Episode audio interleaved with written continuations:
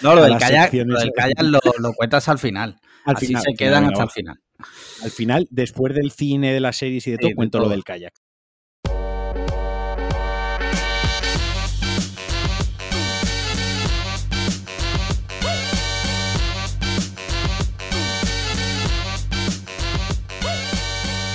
Hola a todos y bienvenidos a Cliffhanger, episodio final de temporada. Sí, amigos, la temporada se acaba. Eh, la temporada que empezó en septiembre de 2021. Joder, parece mentira. Y creo que eh, no hemos fallado casi, casi, casi ni una semana. Eh, creo que en Navidades, en Navidad creo que nos, cogimos una, semana, o algo así, sí, sí. Pero quiero decir que quitando eso, hemos estado al pie del cañón. La y, verdad es que sí. Nosotros y todos los que nos han seguido y nos han escuchado durante este tiempo. Esto es, bilateral, o sea, esto no tendría sentido si la gente no nos escuchase realmente. Correcto. O sea, si no. Esto es como, esto es como lo de cuando dicen, ¿no? De, si cae un árbol, ¿no? En mitad del bosque y no hay nadie que lo escucha, hace ruido, ¿no? O sea, si dos hombres ciseteros, blancos, normativos, privilegios se sientan aquí a decir memeces y nadie las escucha, ¿han dicho memeces realmente? Yo lo lanzo, en, yo lo lanzo ahí para que filosoféis y para que lo penséis este verano, este, este mes de agosto que os damos de vacaciones. Sí, sí. Eh, pero eso, todo tiene un final, esta temporada se acaba, nos tomamos un mes de, de vacaciones, pero de vacaciones del podcast. Eh, porque yo no voy a tener vacaciones. No sé tú, porque tú acabas de empezar a currar. No sé si te darán vacaciones. No, no, yo no, yo de momento no. No has preguntado. el, día uno no has preguntado, oye, ¿y mis vacaciones para cuándo? Oye, la última semana de agosto me la puedo coger. No, no, hombre, eso estaría feo. Estaría feo. Yo mucho tiempo, eh, entre comillas, eh, sin trabajar, así que no, no tengo prisa tampoco. Muy bien, pues eso, último episodio de la temporada y como no puede ser de otra manera, eh, ¿qué te parece si, empezamos con las preguntas de nuestros mecenas? Venga.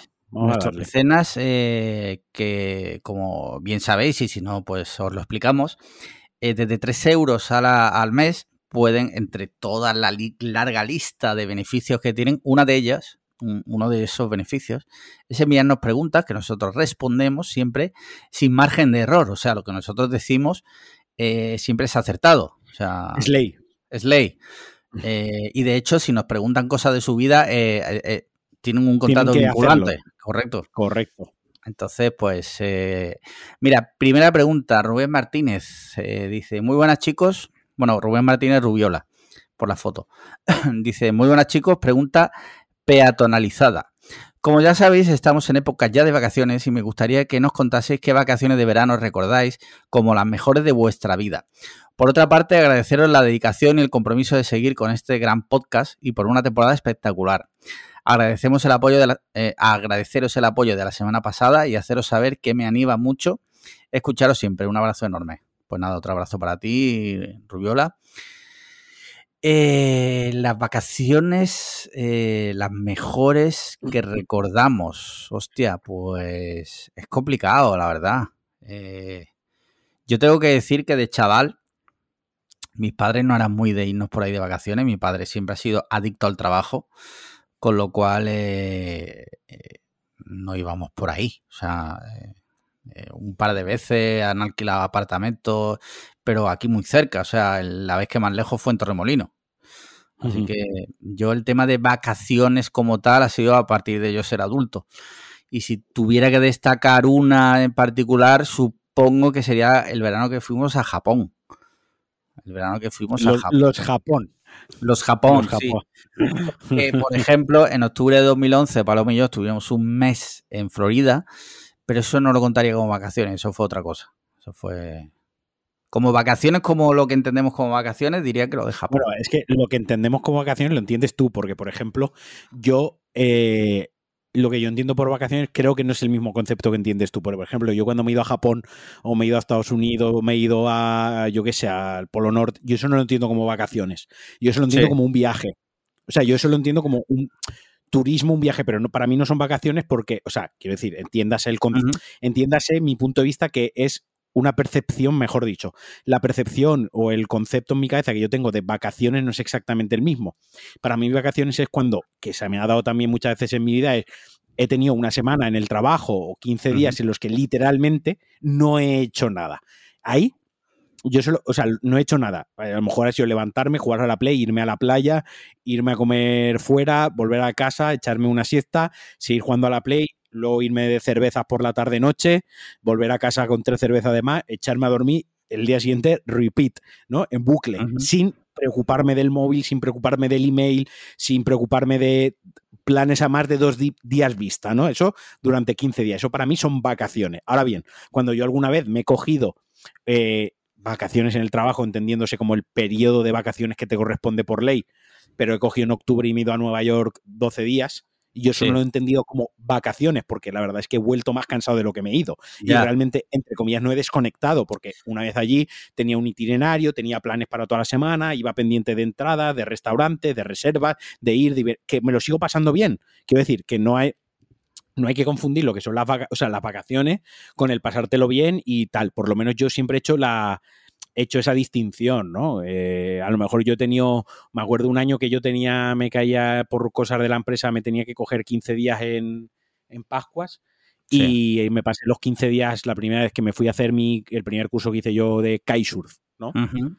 Eh, que me pasaba todo el día en la escuela de kitesurf durante los 15 días, de 10 de la mañana hasta que casi pues hacía de noche, casi hasta las 8 de la tarde, ¿no? Vacaciones, vacaciones o vacaciones, a ver, pues, no iba a trabajar, eran vacaciones legales eh, pagadas por la empresa porque me correspondían, sí, pero digamos que yo invertí mis vacaciones en hacer un curso de kitesurf y al final acabé reventado, o sea, volví al trabajo más cansado que, cuando, que cuando me fui. Sí que es verdad que la cabeza se me había desconectado, porque, pero la había tenido otras cosas. Entonces yo sí que intento, o al menos siempre he hecho como un poquito esa, esa distinción. Sí. Vale. Para mí no, o sea, para mí si me cojo libre del trabajo, eso, haga lo que haga, ya son vacaciones. Ahora que yo, por ejemplo, eso, cuando me fui a Japón, evidentemente, eso fue un matadero, porque eso era todo el día andando. Es verdad que no descansas y necesitarías vacaciones de las vacaciones. Ahí está. Es que eso suena muy a, problema del primer mundo. Sí, totalmente. Yo, lo, entiendo, pero. Sí, que los niños de África no se preocupan en eso, eso está claro.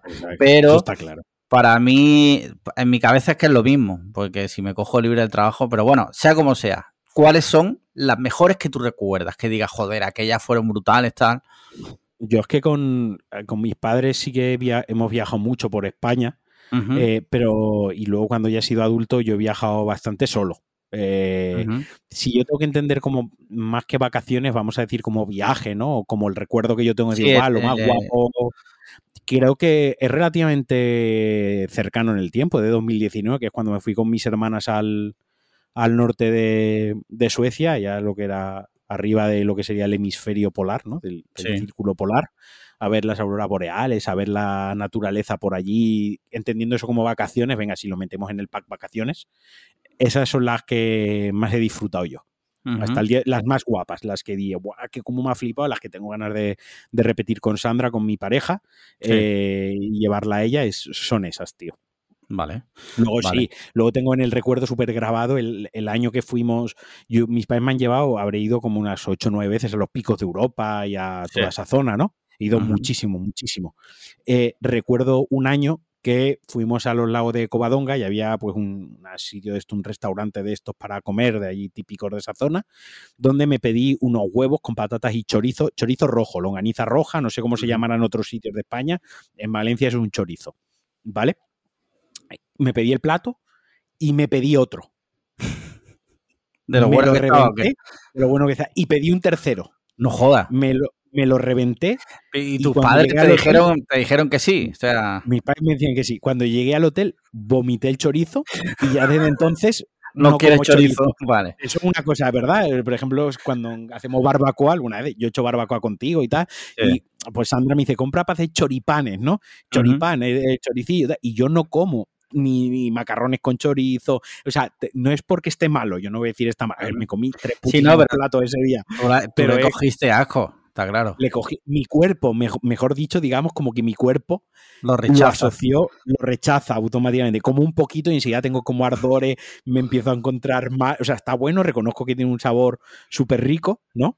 Pero, pero vamos, enseguida me, pongo, me pongo malísimo, tío. Mira, eh, Te, voy a contar una anécdota que similar a eso. Eh, una vez eh, eh, me quedé en casa de una tía mía que, bueno, ya no, ya no vive, ¿no? Pero me quedé en casa de mi tía, que mi tía, pues, mm, mis primos eran mayores, entonces mi tía vivía ya sola porque además era viuda. Total, que nos quedábamos mi hermano y yo con ella, mientras mis padres no sé qué estaban haciendo. Y, y por la mañana un día me dice, a ti que te... Era fin de semana, dice, ¿a ti que te gusta desayunar? Y no sé, yo por aquella época desayunaba tostadas con mantequilla, ¿no? Total, me hace dos tostadas con mantequilla, me las como. ¿Quieres más? Y yo, vale. Me pone otras dos, eh, me las como. ¿Quieres más? Y yo, venga, no sé cuántas me comí, que a la media hora, eh, igual, vomitando como un animal de bellota. Y durante muchísimo tiempo no quería oír hablar de tostadas con mantequilla. O sea, imagínate, o sea que sí, hay que, hay que mantener el, hay que mantener el, este, los límites porque si no se te puede ir la olla. Mira, eh, Sarti MLG, entiendo que es Sarti Málaga, dice, pregunta mecenochismosa. Dice, ¿tenéis algún planazo para las vacaciones? Un saludito y que las disfrutéis. Pues mira, eh, no sé si lo hemos llegado a decir en la previa o lo hemos dicho aquí. ¿Cuándo lo hemos dicho? Hemos hablado de esto hace un segundo. Eh, yo no, mis vacaciones las voy a invertir en una cosa que ya contaré más adelante.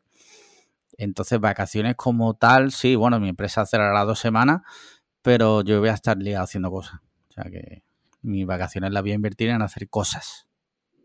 Yo, como empecé a trabajar la semana pasada, pues no tengo vacaciones este verano como tal, pero lo bueno es que como estamos de jornada, entrado a trabajar eh, estando en jornada intensiva, pues tengo las tardes libres, que es como una media victoria, ¿no? Como unas medias vacaciones, porque bueno, trabajo por la mañana y tal, pero para la, la hora de comer, para disfrutar por la tarde la piscinita o salir por la tarde a algún centro comercial o ir al cine o hacer algún plan y tal, pues tengo dispongo de toda la dispongo de toda la tarde para mí.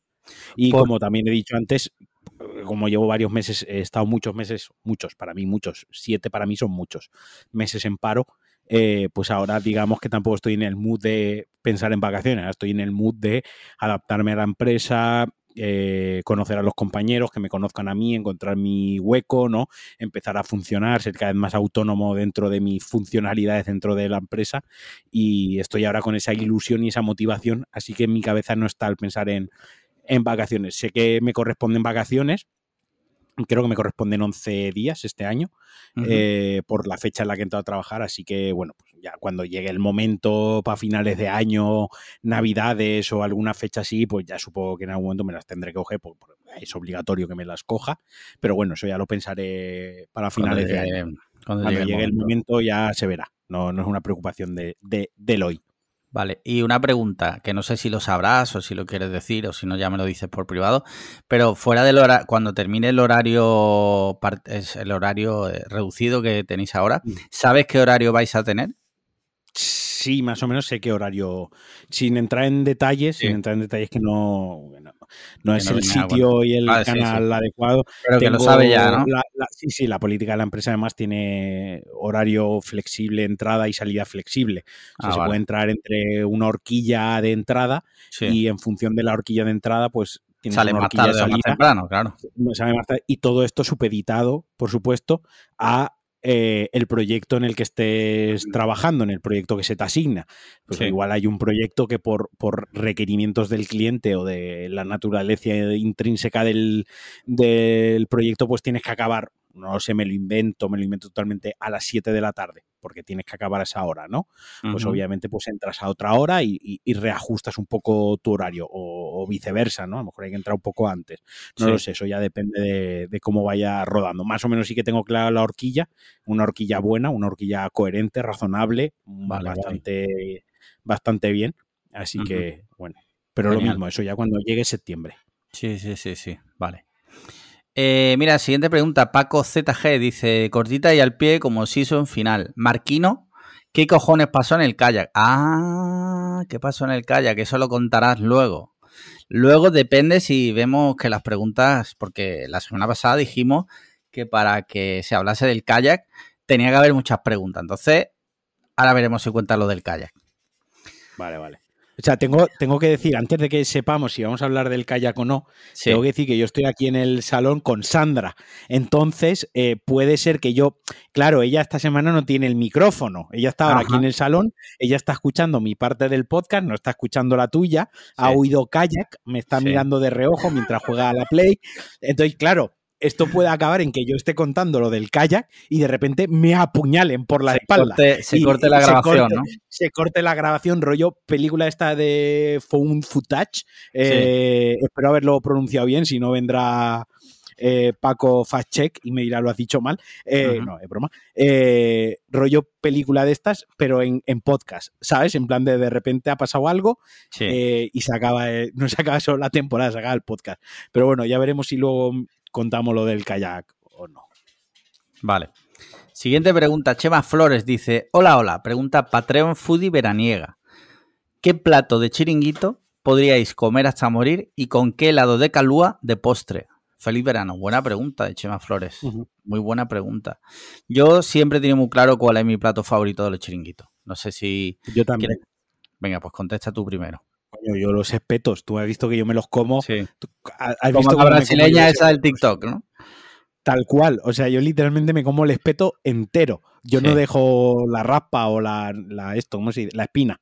Yo directamente me lo, me lo como a cara perro, eh, la cabeza, todas las espinas, la cola, topa adentro. O sea, no se desperdician. Me encanta. Tengo que decir que muy seguido de muy seguido de, del espeto estaría el adobo, que eso me lo descubriste tú. Sí brutal, riquísimo.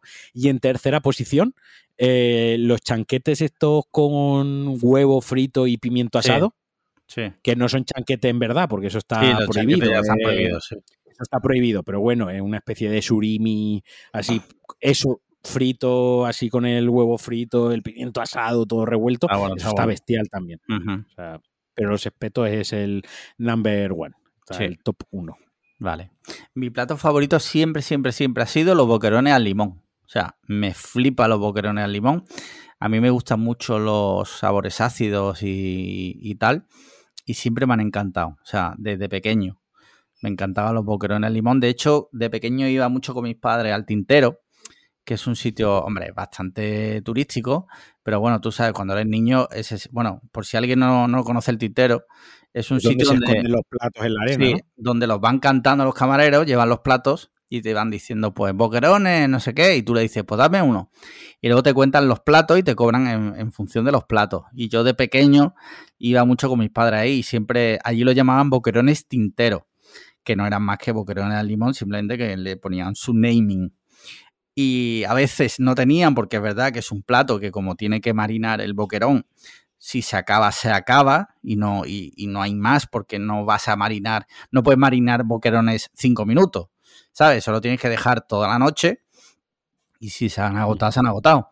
Y eso, iba con mis padres y no había boquerones al limón y, yo me cabreaba, ¿sabes? Siempre, es que me han encantado los boquerones al limón. Siempre, siempre, me encanta. Muy bien, siguiente pregunta. El Moreno Baila dice: ¿Qué dicen mis padres? No hemos respondido lo del helado de la ah, calúa. Sí, sí, sí, sí, perdona. tengo que decir la Chemala que yo no voy a la calúa eh, porque tengo la, una que es mejor, que es la Di Lorenzo. La tengo en la puerta de mi putísima casa. Entonces, ¿para qué voy a andar para obtener algo que no está tan bueno? Cuando... Bueno, pues, pues di tu helado favorito del Di Lorenzo. Mira, estoy hay un, hay, digamos que yo siempre me pongo dos, sabores, ¿no? Te pueden poner tres sabores, eso me parece de psicópata. demasiado, sí. Y, puedes elegirlo de un sabor, eso me parece ese idiota. Sí. Eso de un sabor, te va a empalagar, ¿no? Estoy de acuerdo contigo en que dos sabores es, es la perfección. Entonces, siempre hay dos que son pivoto, ¿no? Uno es Rafaelo, que el lado de Rafaelo, a mí me encantan los Rafaelo. La única persona que toma Rafaelo, pero, pero bueno, te respeto. Y el otro es el de Lotus, el de galleta Lotus. Y a eso ya lo acompaño, depende de cómo esté el día. Pues le meto Happy Hippo o Kinder Latte, que es el de como el de las barritas, eh, no sé cómo se llama, las barritas Kinder estas. Sí, el eh, Kinder de chocolate creo que se llama. Exacto. Happy Hippo, o le pongo Oreo, o le pongo, o lo pongo Ferrero Rocher, o le pongo algo así de chocolate, muy cargado de, o Milka, caramelo, algo así. Voy combinando, esas son las combinaciones que, que suelo hacer. Vale. Hay uno que se llama Banofle, que lleva banana también, que está buenísimo. El de. Baileys también me gusta, pero eso ya lo suelo probar, lo suelo pedir menos. Vale. Mira, yo suelo pedirme un sabor que tienen también en la calúa, que es mousse de Nutella, que para mi gusto es brutal. Y luego siempre alterno un segundo sabor que suele pivotar también entre cualquier variedad de Kinder. Yo soy muy clásico, bueno, muy clásico no, porque estos sabores no son nada clásicos. Pero digo, en mi, en mi de El pana. siempre. Sí, el pana que pide helado clásico, ¿no? Sí. Eh, y se pide Kinder- eh, Kinder doble. Happy, Happy con- Kinder doble. Sí. Eh, y, y me gustan, pues eso, siempre pido, pues, o Kinder Gourmet, que, que tiene, es que estoy aquí en la web de Di Lorenzo. Kinder Latte, cualquier cosa de Kinder me lo suelo pedir. Kinder doble, Kinder bueno white, en fin, es que mm, Las opciones y las posibilidades son infinitas. son infinitas, sí. sí. Siguiente pregunta, el Moreno Baila dice, ¿qué dicen mis compares? Dice, el otro día hablaba con mi hermano de que el jabón La Toja a los dos nos huele a lo mismo, a mañana de domingo. Y es que mis padres en su lavabo siempre tenían de ese jabón y todos los domingos por la mañana nos duchaban allí. Supongo que también tendréis olores, sabores y o sensaciones que os retrotraen automáticamente a ciertos momentos. ¿Cuáles son? Saludos, abrazos y que paséis buenas vacaciones. Bueno, Entonces, lo de las pregunta, vacaciones ya va a ser meme. ¿El qué? ¿Que solo, solo los duchaban el domingo a él y a su hermano? O eh, los El- o duchaban el resto de en, la e- semana en ese baño. usaban otro. Ah, vale. O sea, tenía baño. el baño de los domingos, Sí, el resto de la semana los, bañaban en, en la cocina, en el fregadero de la cocina con Fairy. Entiendo. claro. por eso con- ese sabor, ese olor me recuerda a los- y con un cepillo. Vale, vale, vale, lo he entendido. Por eso. Termino de, de leer, dice saludos, abrazos y que paséis buenas vacaciones. Nos leemos en el grupo exclusivo para mecenas, al que todo el mundo puede ingresar haciéndose Patreon desde únicamente 3 euros al mes. Esto lo ha dicho él, no lo he dicho yo. Dice, postdata, Marquino, lo del kayak. Bueno, bueno, bueno. Joder, Relax, con lo del relax, kayak. Con lo del kayak. Pues Hoy- hoy- sensaciones. Hoy me, hoy, me, co- hoy me costéis un disgusto. Todos Sí. los del kayak, que sepáis que hoy Alejandro Marquino duerme en el, duerme en el sofá, ¿eh? Hijos de la gran puta. Eh, tema de sensaciones, olores, sabores que te retrotraen al pasado. Esto, esto es verdad, esto hay mucho, bueno, no sé si hay mucho estudio al respecto, pero es verdad que a todos nos pasa, ¿no?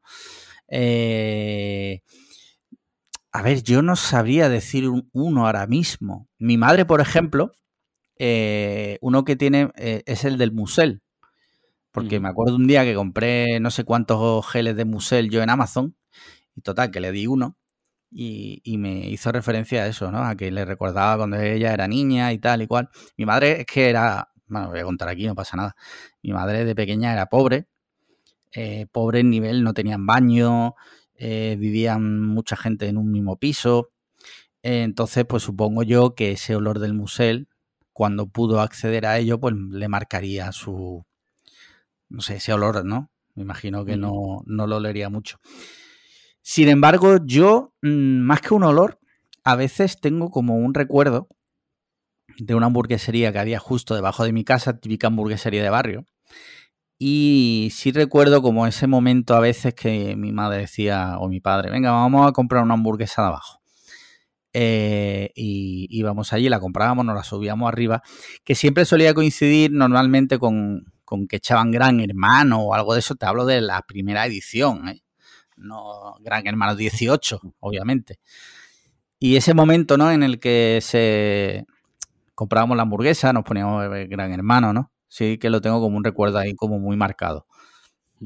No sé tú si tienes algo. Yo, a ver, olor- olores tengo muchísimos marcados, tío. Por ejemplo, el olor a romero eh, me recuerda mucho a, a mi abuela eh, y, al, y al campo donde yo- mi abuela fue la que me enseñó a mí a hacer paellas. Sí. Eh, yo soy muy pesado con la paella. ah, sí, Eh, no, no. sí. Y a mí No me sabía. enseñó mi abuela, me enseñó mi abuela a hacer paellas y siempre Pero le te echaba- enseñó, perdona que te corte rápido. ¿Te enseñó a hacer paella o te enseñó a hacer arroz con cosas? me enseñó a, a pegarte una puñalada eh, con este tema sensible. Mi abuela me enseñó a hacer, pa- bueno, lo que yo decía, me enseñó a hacer paellas, o sea, la culpa de que yo a día de hoy haga unas paellas buenísimas y la culpa de que yo cocine muy bien a día de hoy, etc, en gran parte es culpa de, de mi abuela. Eh, y mi abuelo tenía ahí en el campo, tenía muchísimo romero plantado, muchísimo. Entonces mi abuela siempre que acababa la paella cortaba un poco romero, le echaba la paella, que es muy tradicional en Valencia, y echaba un poquito de romero también a las brasas para que oliese bien, ¿no? Eh, entonces tengo como el olor a romero, me recuerda mucho a los domingos en el campo con mi abuela. Eh, en la zona del paellero nos poníamos mi abuela y yo, el resto de la familia estaba haciendo mis primas, mis tías, mi padre, mis hermanas, están por ahí haciendo sus cosas. Yo a lo mejor me estaba dos horas ahí con, con mi abuela haciendo la paella. Me recuerda a ella. Hace poco eh, yo una mañana Sandra se, como lo cuento como anécdota, se echó de mi Axe, de mi desodorante Axe, ¿no? Porque salió muy rápido de, de, casa, no le quedaba, lo típico, pues le pilló que no le quedaba y tal, pues se lo echó rápido y salió, ¿no? Porque llega tarde a, a trabajar y yo me triggeré mucho, pero muchísimo me cogí un rebote muy grande, luego se lo justifiqué y fue, es que en mi casa desde pequeño, eh, mi madre siempre nos ha comprado Axe a mi padre y a mí. Entonces yo, yo, tengo el, olor a Axe como muy a mi padre. No, quiero que mi novia eh, huela como mi padre, porque es que tengo el olor, el olor lo tengo tan y tan metido que es una cosa que es inexplicable y que, y que todos, los, todos los humanos funcionamos así, por olores, sensaciones, sabores, ¿no? E incluso sonidos, etc. Pero sobre todo el olor es algo que se nos, se nos marca a todos muchísimo. Entonces era como no es algo, sé que es algo irracional, sé que no, no, atiende una razón en sí, pero me recuerda a mi padre y no quiero que vuelvas a mi padre. Fin de la historia. O sea, no, no lo raro, lo raro sería. Exacto, lo raro sería decirle, por favor, póntelo, me gusta que huelas a mi padre. Eso sería preocupante. La verdad. Te voy a echar un poco de desodorantax en la nuca, no te jode, venga, va. Eh, siguiente pregunta. Eh, ah, no, mira, ahora que, eso es que me acabo de acordar que yo, ahora que hablábamos de olores, eh, me he acordado que yo hay, es verdad que hay un olor que tengo muy marcado que me recuerda cuando empezamos Paloma y yo, que es la de la colonia de Hugo Boss, que ese, el año que nos conocimos, me regaló mi tía de la misma de la de las, la de las tostadas un año me pidió que hiciera de Papá Noel para sus nietos y como agradecimiento me regaló una colonia de Hugo Boss. Y coincidió en fechas con eso y yo en esa época pues me echaba esa colonia. Y es verdad que ahora cuando me la echo de vez en cuando, porque no últimamente no la uso mucho, sí es verdad que me retrotrae a esos días, ¿sabes? Cuando éramos más jóvenes y tal. Sí, sí, o sea, al final todos tenemos lo de los olores, los sabores, ¿no? Por ejemplo, un olor que a mí me gusta mucho, por lo general suelen oler así. Ahora podemos hacer las bromas, las excepciones, las anécdotas, los sí. y los jajas. Pero una sala de cine tiene un olor muy característico. Sí. Una sala de cine suele oler a palomitas cuando entras a los cines, etc, etc, ¿no? Y a mí, por ejemplo, ese olor me gusta mucho. Me, cuando voy a una sala de cine y hago, ya estoy en la sala de la, en la sala iba a decir, la cola de las palomitas y está oliendo a palomitas y todo el, asunto, el andar sobre la moqueta, la sensación, ¿no? Del andar sobre la moqueta, el hablar en la sala que no hay eco porque está bien insonorizada, lo mismo, absorbe muy bien el sonido y toda la historia. Me gustan mucho esas sensaciones también, tío. Y de hecho, eh, estoy seguro de que todos tenemos recuerdos que están totalmente eh, bloqueados y a lo mejor un día, por lo que sea, pasas por un sitio y un olor, un sonido, un tal, eh, de repente te desbloquea un recuerdo que tienes ahí te desbloquea el recuerdo de cuando el párroco de, tu iglesia te violó brutalmente cuando estabas haciendo la, la catequesis. Correcto. ¿Sabes? Por ejemplo, ese tipo de recuerdos, ¿no? Que supongo que ese lo tienes tú marcadísimo. Eh, no, pues, pues yo tenía catequista, no me lo daba una, una mujer, una vecina de mi abuela, me daba la catequesis además. Ah, mira. Bueno, siguiente pregunta. Cambiamos radicalmente de de temática, me imagino, porque viene una pregunta de Dave Diot.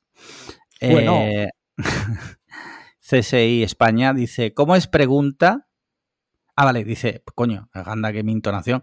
Dice, como es pregunta de fin de temporada, he intentado que la de hoy sea una buena decisión jodida. Espero que os cueste responder. Pregunta patrocinada por decisiones jodidas TM. Os detectan una grave afección en el corazón. Os dicen que a partir de hoy mismo deberéis llevar una vida de lo más sedentaria.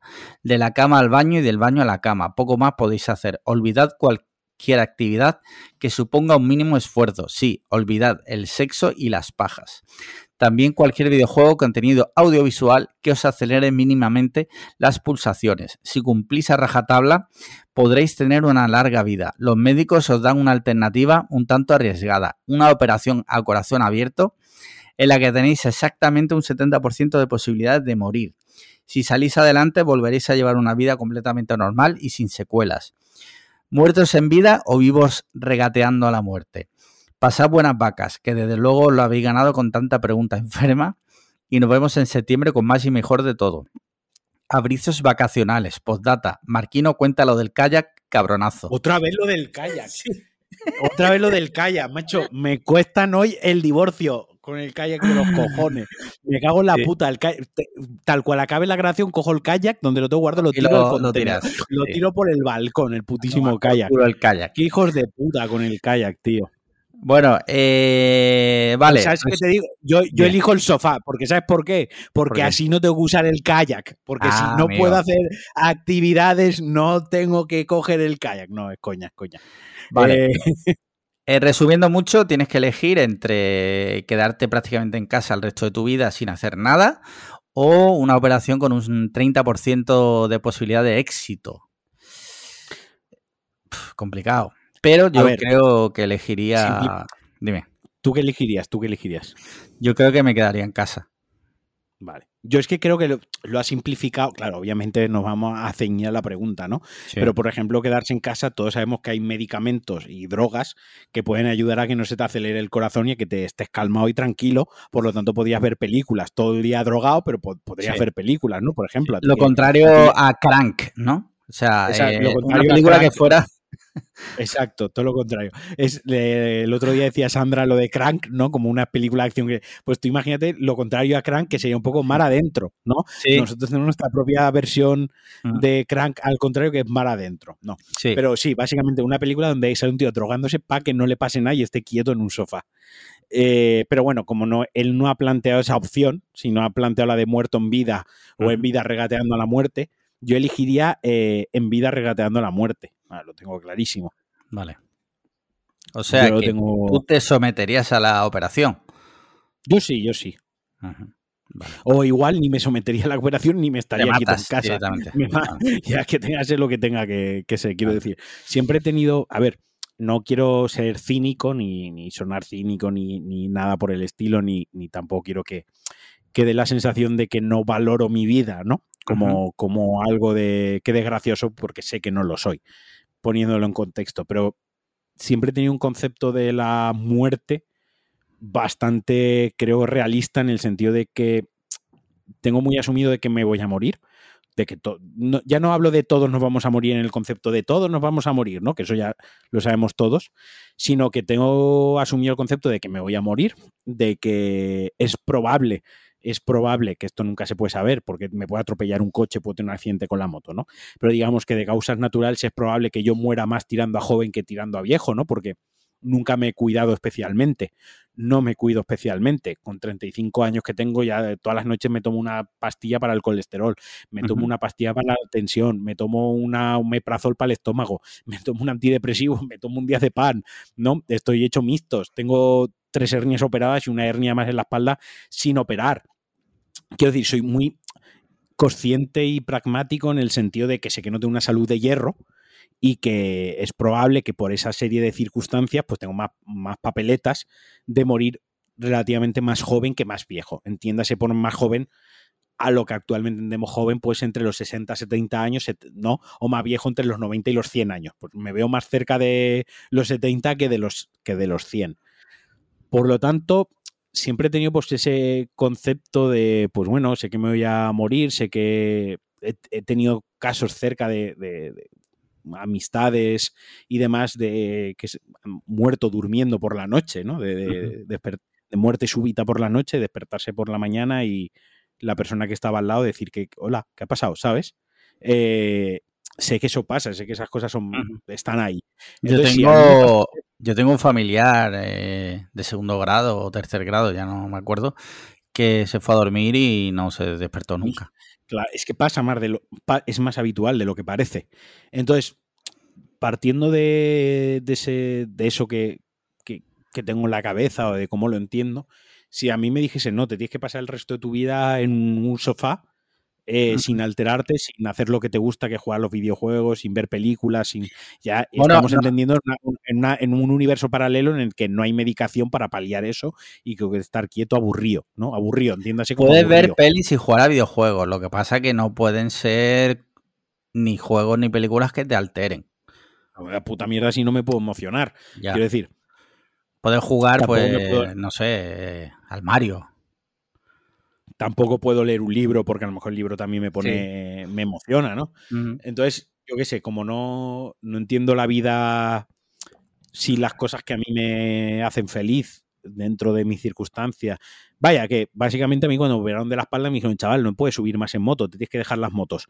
Y yo sigo subiendo en moto. Mm, desde entonces, y después de las operaciones de la espalda he tenido accidentes de moto, he seguido subiéndome en moto. Yo no entiendo mi vida sin subirme a una moto. O sea, es algo que no, que no, que no va a pasar, que el día que yo me deje de subir en una moto es porque ya no puedo físicamente eh, soy un peligro para los demás y lo soy para mí mismo, pero mientras pueda, aunque me cueste salud, yo me sigo subiendo en moto. Entonces, como yo no entiendo mi vida sin hacer ese tipo de, cosas, aunque sé que son contradictorias y son malas para mi salud en términos generales, me costaría mucho quedarme sentado en el sofá viendo, viendo la vida pasar, tío. Es la verdad. Muy bien. Así pues, que supongo que yo me sometería a la operación, o sea, de... Te la jugarías. dos cosas. Sí, o sea, yo realmente mi tercera opción sería ni una cosa ni la otra, yo seguiría para adelante. Pero como él ha planteado lo de operación o sofá, yo elijo operación. Vale. Vale, vale, vale, perfecto. Pues oye, bastante bien explicada tu posición, aunque no la comparta, pero ahí está, bien explicada. Mira, Diego Lorca dice, pregunta patrón lunares. ¿Podéis resumir en una palabra lo que será vuestras vacaciones? Bueno como mijo, como mijo con tres palabras. Pasado un buen verano de esos calurosos y pegajosos. Os quiero alejandrinos. Bueno, siento decirte, Diego, creo que es la cuarta vez que lo digo ya, que este año es que no va a haber vacaciones. Entonces no lo podemos eh, resumir en una, ni en una ni en ninguna. Es que no hay vacaciones. Este año no hay, ¿vale? Así que. De todas formas, muchas gracias por, por tus buenos deseos.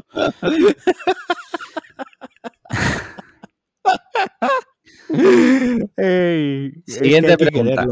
Sí, sí. Nacho Lasaosa dice: El periodo estival siempre está cargado de conciertos y festivales, teniendo yo por delante dos en septiembre, con unos cabezas de cartel que me flipan y el resto repleto de grupos que me dan bastante igual.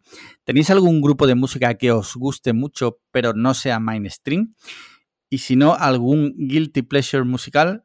Podata, feliz verano, descansad mucho y nos vemos el sábado. Ahora que mi ano, gracias por el dato que viene ahora, dice ahora que mi ano ya no llora gracias a los consejos de Marquino. Vale.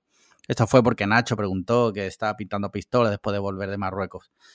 Eh, parece ser que ya no que ya no caga agua, ya no mea por el culo. Mira, eh, un guilty pleasure musical o un grupo que no sea mainstream. Contesta tú primero que yo estoy pensando.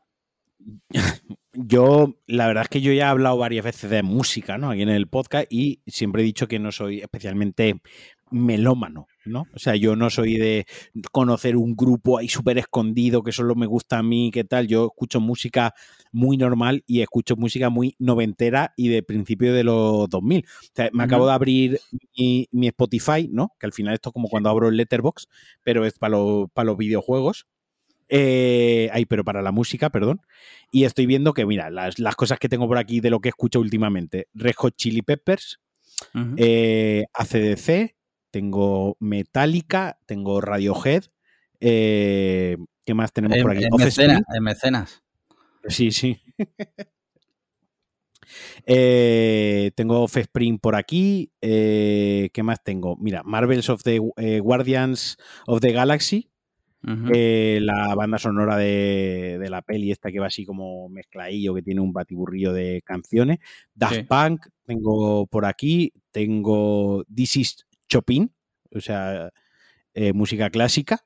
Y los chicos del maíz, tengo una lista por aquí de, rap español, de muchísimas canciones de rap español. Es que no, me cuesta mucho, me gusta, me cuesta mucho contestar a esta pregunta, ¿sabes? Porque no sé, tengo Pearl Jam por aquí también, eh, Foo Fighters, Michael Jackson, o sea, es que es eh, Lenny Kravitz, es que es todo mm, Green Day mainstream, o fue mainstream en su día. O sea, son cosas que, ha escuchado prácticamente todo, todo el putísimo mundo y que le gusta prácticamente todo el puto mundo. Mira, yo voy a decir una cosa que suena súper típica. A mí es que me, gusta prácticamente toda la, todos los géneros musicales, quitando a lo mejor el heavy metal más, eh, más puro y tal, que, que no, la verdad es que no me gusta quitando eso, diría que es que yo escucho de todo. O sea, es que yo, yo voy por épocas, ¿vale? A mí a lo mejor me da una época y, solo escucho hip hop. Bueno, por ejemplo, eh, rap y hip hop español, por ejemplo, tampoco me gusta. Eh, estoy diciendo, termino antes diciendo cosas que no me gustan. Pero, por ejemplo, a mí hay veces que me da por eh, escuchar hip hop en inglés. luego hay épocas que me da por indie español hay otra época que me da por Luis Miguel, hay otra época que me da por reggaetón. Es que mm, no tengo, mm, o sea, no tengo una cosa que diga siempre eso, ¿sabes? Eh, si tuviera que decir un guilty pleasure, que tampoco me escondo, o sea, a mí, por ejemplo, en su día, y me, sigue gustando si, si, lo ponen por la radio, si es verdad que activamente no, no lo pongo mucho últimamente, a mí el canto del loco, a mí me gusta, ¿vale? Yo no me escondo.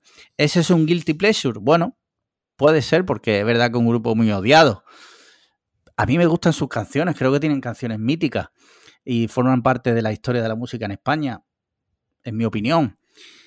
Y luego, grupos minoritarios que, que, tal, pues te diría que no soy tan melómano como para decir, mira, me gusta mucho este grupo que no conoce nadie. Si tuviera que decir. Sí, si tuviera que decir un grupo así que yo creo que puede ser minoritario y que a mí me gusta, pues te diría, por ejemplo, por poner un ejemplo, ¿eh? Hidrogenés, pero tampoco creo que sea minoritario a día de hoy. Entonces, yo qué sé, escucho un poco de todo. yo, yo como, como guilty no sé si lo, no sé si lo podemos considerar guilty pleasure, porque no lo disfruto, pero bueno, por extendernos un poquito, yo cuando, yo lo contaba antes, justo venía, yo he viajado mucho con mis padres por España y he viajado mucho en coche con mis padres. Aviones con mis padres he cogido dos en mi vida, pero coches, hemos ido hasta Suiza y hemos vuelto en coche. O sea, eso eran muchas horas de cassette. Sí, sí, joder. Entonces, eh, al principio elegía una, una, fase de mi vida, la que elegía la música era mi, madre y mi padre, ¿no? Entonces, cuando elegía música mi padre, guay, porque elegía Queen, elegía Michael Jackson, elegía Héroes del Silencio, ¿vale? O sea, bastante, bastante en consonancia con cositas que me gustan a mí ahora. Ahora bien, cuando elegía a mi madre, elegía Miguel Bosé, eh, elegía Café Quijano, elegía Jarabe de Palo. Entonces, claro, yo una cosa que hay que es que me sé todas las putísimas canciones de Miguel Bosé. Me sé prácticamente todas las putas letras de Café Quijano y me sé prácticamente todas las letras de Jarabe de Palo. Ojo que Café, que Café Quijano están basadísimos, o sea, eh, están a otro nivel, están a otro nivel. O sea, me sé, me sé todas, toda la puta discografía. Luego crecieron mis hermanas y eligieron ellas la música. ¿Vale? Entonces, eh, mis hermanas elegían La Oreja Van Gogh, me sé toda la putísima discografía de La Oreja de Van Gogh, también me sé todas las putísimas canciones, y les pegó una época muy fuerte, esto jamás se lo perdonaré a, mis hermanas, sobre todo en concreto a, mi hermana Lidia, mi hermana mediana, esto lo voy a tener adentrísimo toda la vida, y algún día me vengaré y se lo haré pagar, es que le dio una época por Coyote Dax. Hostia. Le dio fuertísimo, tío, por son muy duro, Eso es muy duro, ¿eh? Y me, sé canciones, tío, o sea, me sé los bailes, me sé las canciones, lo tengo metidísimo. Antes hablábamos de, los olores que nos recuerdan a cosas buenas. Tú me dices ahora, no rompas más eh, mi pobre corazón, y yo me trige, o sea, yo cojo un puñal y te lo clavo en la garganta. O sea, literalmente, literalmente te mato. Yo escucho esa canción, es como el soldado de invierno cuando le dicen las palabras estas que lo activan, pues una canción de Coyote Dax y directamente entro en modo asesino, modo eh, eh, aniquilación. Dices que te saben los bailes también. Yo entiendo que si tu, hermana ponía mucho la música, que te sepa la canción, pero para los bailes ya tú le tuviste que poner interés. No, no, no. A ver, aquí pasan varias cosas. Yo lo he contado, no sé si lo he contado alguna vez de pincelada o, por encima. Mi, hermana mediana, pues durante muchísimos años se dedicó al baile de élite y de, competición. Ha sido campeona a nivel nacional, a, bueno, a muchos niveles, ha sido profesora de baile. Bueno, en fin. Y mi hermana pequeña pues también ha, bailado, no de, no de esa manera tan profesional como, como mi hermana mediana a nivel competitivo y a nivel de dar clase y tal, también ha bailado. Entonces les gustaba mucho bailar y a mi madre también les gustaba mucho. Yo las veía mucho bailar, ponían en casa Coyote Dax y bailaban. Entonces me sé la puta coreografía de verla. O sea, no es de, practicarla yo, pero de verla, pues se te queda eso memoria, memoria muscular simplemente por... la saciedad de verlo una y otra y millones eh, de veces, ¿no? Entonces, pues eso, lo tengo ahí, ya te digo, la tengo adentro. Grabado a fuego. Con, Miguel Bosé, vamos, te, canto Miguel Bosé la, la, que, la que me pidas. No, no te la voy a cantar, pero es una forma de hablar, pero baño, de Miguel Bosé me la sé también, me la sé, me las sé todas, tío. Sí. Yo te, yo... No sé si eso cuenta como guilty pleasure, eh, más bien es como tortura, ¿no? Tortura pleasure, mi, madre siempre ponía, y me las sé todas de memoria, de Serrat, de Ana Belén, de Víctor Manuel. O sea, yo, mi cerebro fue lavado con, e, con esa música, ¿sabes? Con... Pero, pero Serrat mola, tío. Eh, claro, mola si tú voluntariamente lo escuchas, cuando tú es como lo tuyo. O sea, cuando tú tienes a Serrat desde que eres pequeño cantándote niño, deja ya de jugar con la pelota. Eh, yo a Serrat lo quiero matar, ¿sabes? Yo si algún día tengo la oportunidad, acabaré con su vida en Roblox. Otro, del que me sé prácticamente toda su putísima discografía también, porque me la han metido entre, entre así como embudo calzador y apretando mucho, es Joaquín Sabina. También. canallita, canallita. Sí, sí, tío. El canalla número uno de España. Sí, sí. Entonces, ya por, por, acabar, yo sí tengo que recomendar algo que igual tú sí que has nombrado algo que es menos conocido, ¿no? Sí. Eh, yo recomendaría que busquen a Carpenter Brut. Carpenter Brut. Sí, que lo busquen, que es un es música francesa así como electrónica wave. Tampoco lo sé describir muy bien, muy bien el, el, el estilo eh, pero vaya, a mí me, gusta mucho la música electrónica así muy sucia. Yo la, describiría desde la, ignorancia musical que me define eh, como una música electrónica muy, muy sucia, con toques de, metal, por así decirlo, así como mezclado por, por detrás y que me gusta, me gusta mucho, vaya, que lo busquen. Carpenter Brut. Le daré una escuchada. Mira, José Vicente dice, hola chicos, aprovecha, eh, aprovecho la pregunta para desearos unas buenas vacaciones. Bueno. Joder, macho. ya porque... Que, en fin. Qué peña. Dice, y a Marquino, que aunque no, haga vacaciones... odian. Sí. Dice que aunque no haga vacaciones es por un buen motivo. Ahora la pregunta, que por mi trabajo he de decidir... Vale, dice ahora la pregunta. Por mi trabajo he de decidir y comunicar incrementos salariales por primera vez. Si lo habéis hecho alguna vez, ¿cómo ha sido vuestra experiencia? Bueno, mm, yo sí que yo, sí que lo he hecho. Sí, o sea, eh, de todas las noticias que le puedes dar a un a un empleado o a una persona que esté a tu mando, esto es lo mejor que le puedes decir. Entonces, lo suyo es que le, le organices una fiesta y sobre todo, sobre todo, sobre todo, que eh, sienta esa persona que te debe la vida. ¿Vale? Yo... no, tú lo que tienes que hacer es ponerte muy. José, tú te pones muy serio. Y le dices, tenemos. Eh, mañana le. Primero, primero le metes un poco. Haces un poco de Hitchcock, ¿no? De Hitchcock. Le metes un poco de suspense y le escribes. Eh, mañana a las 12 hacemos una videollamada tenemos que hablar. Y le mandas ese mensaje, pero eso se lo mandas rollo el jueves a las 9 de la mañana y le pones el, le mandas lo del Google Meet para el viernes a las 2 del mediodía. En plan, le, le, revientas todo el jueves y todo, o mejor, se lo, no, mira, mejor se lo mandas el viernes a las 2 del mediodía y le pones la reunión el lunes a la mañana. Sí. Para que te, esté rayadísimo todo el de semana, sí. Le revientas el fin de semana. Tú le pones simplemente eso, tenemos que hablar. Eh, si te insiste, ha pasado algo, le dices... Eh, le dices no, no, no, no le contestes. Nada. Lo dejas el leído.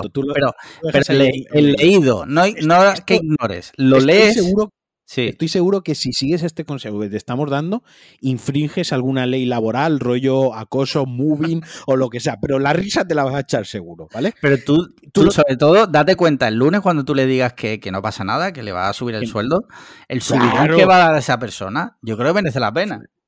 Claro, claro. Esto es como si tú le pones la pipa en la cabeza y luego dices, pero te perdono la vida. Sí. Te quiere el doble porque ha sufrido una experiencia súper traumática y su salvador, aunque eres tú el que la ha puesto en esa situación traumática, su salvador eres tú.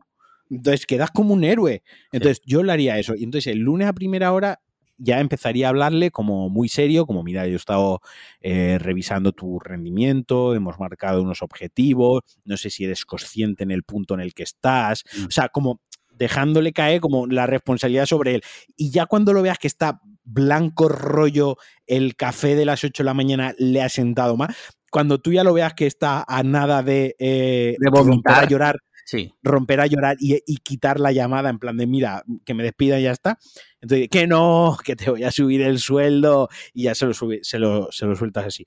Yo creo que eso, aparte de, alegrarle, probablemente tú consigas una puñalada en el pecho. Pero y, lo que os vais a reír luego. Lo que os vais a reír. Y la pregunta que luego mandarás, la anécdota que luego contarás aquí en, el, en, el, en las preguntas del podcast, ¿qué? Sí, sí. Cuéntanos de todas formas cuando hables con él y le subas el precio, cuéntanos cómo ha ido la cosa. Eh, y si ha seguido alguna. El precio no, el salario, hijo de puta. Eh, ay, coño, sí, sí, perdón. Eh, cuando le subas el salario, cuéntanos cómo ha ido la cosa. Nada, yo creo que lo mejor es, esa es una buena noticia, es algo de lo que hay que alegrarse. Eh, me perdí un poco. La pregunta era cómo decirle que le va a subir el salario o si tiene que decidir a quién le sube el salario. No, no, no, no. ¿Cómo comunicarlo? ¿Cómo comunicar? Comunicarlo. ¿Cómo, ha sido nuestra experiencia? No, yo ahora, bromas aparte, yo cuando he tenido que hablar de estas cosas, yo siempre lo he enfocado como, bueno, eh, estoy contento, has tenido un buen rendimiento, eh, o pues estás acometiendo, en mi caso siempre ha sido, estás acometiendo más responsabilidades de las que te pertenecen, ¿no? O de las que te tocan, o has querido has, querido tú implicarte más, ¿no? O sea, eso es mi caso, ¿no? De, las particularidades que tenía el, trabajo en sí. Eh, como conozco su trabajo, pues más o menos puedo, puedo adaptar el speech un poco a lo suyo, es decir, pues bueno, eh, tu rendimiento acorde a los objetivos, la implicación con el equipo, la implicación con, los compañeros, con el, con la empresa, ¿no? Con la cultura de la empresa, conmigo, que soy tu, tu, manager o soy tu team lead y demás. Ha sido, ha sido bueno, estamos contentos y sobre todo poner en valor un poco el queremos reconocerlo, porque al final un incremento salarial no deja de ser un reconocimiento a, ese, a esa buena labor y a ese esfuerzo, ¿no? Entonces, está bien poner en valor que esto es un reconocimiento a lo que se ha hecho bien y es una confianza a futuros de que se va a seguir haciendo bien, ¿no? Y poner eso en valor, ¿no? En plan de, pues, oye, lo has hecho bien, te lo reconocemos, te lo reconocemos tanto que, mira, te subimos el sueldo porque una, una cosa es un premio, es decir, te, lo has hecho bien, toma un bonus, ¿no? Y otra cosa es, lo has hecho bien, te subimos el sueldo porque confío en que lo vas a seguir haciendo bien, ¿no? Hay una doble vinculación ahí y creo que, eso motiva y es un, algo de una buena noticia, es algo que, mola comunicarlo y, y, seguramente si hace una videollamada o si lo puede hacer en persona y ver la cara de la otra persona, pues mucho mejor, pues la cara mm. es de alegría absoluta. O sea, poca gente conozco que le hayan dicho te voy a subir el sueldo y le haya partido la cara al jefe cuando le haya dicho eso. muy difícil que pase. Si pasa eso, avísanos también, que lo queremos saber porque, porque puede ser algo divertido de contar. Sí, sí, sí. Y última pregunta, Pablo Guerrero Bernabeu dice, ¿cuál es el consejo top que daríais a alguien para disfrutar de sus vacaciones de verano? No puede ser, no puede ser, tío, no puede ser. Tío, yo creo es real, es real. Se han, se han, enterado algo, sí, sí, sí, sí, Se han enterado de que este año no hay vacaciones y están haciendo daño. A ver, Pablo, pues no sé, tío, pues disfruta a tope, apaga el móvil si puedes, si tienes oportunidad de apagar el móvil, que le den por culo al móvil. Y en tu caso, que tienes ya mujer e hijo, pues disfruta tu familia. O sea, de ellos, no. no, pero disfruta a tope y al trabajo que le den por el culo. O sea, tal cual. O sea, ya tenéis una edad como para que os tengamos que decir cómo disfrutar de las vacaciones. ¿Qué os pasa, chavales? Sí, sí, sí. Sí, sí. Y, bueno, no hay más preguntas, su señoría. Si te parece, Ah, vamos muy bien. con temitas que tengo por aquí apuntados. Venga, dale. Eh, mira, vamos a empezar un poco más desenfadado y vamos subiendo el nivel poco a poco. Eh, te voy a leer un tweet o una ristra de tweets que leí ayer. Creo que lo leí ayer y de verdad que, que me quedé paralizado eh, de que estas no sé, de que haya gente que ponga estas cosas en internet, ¿vale?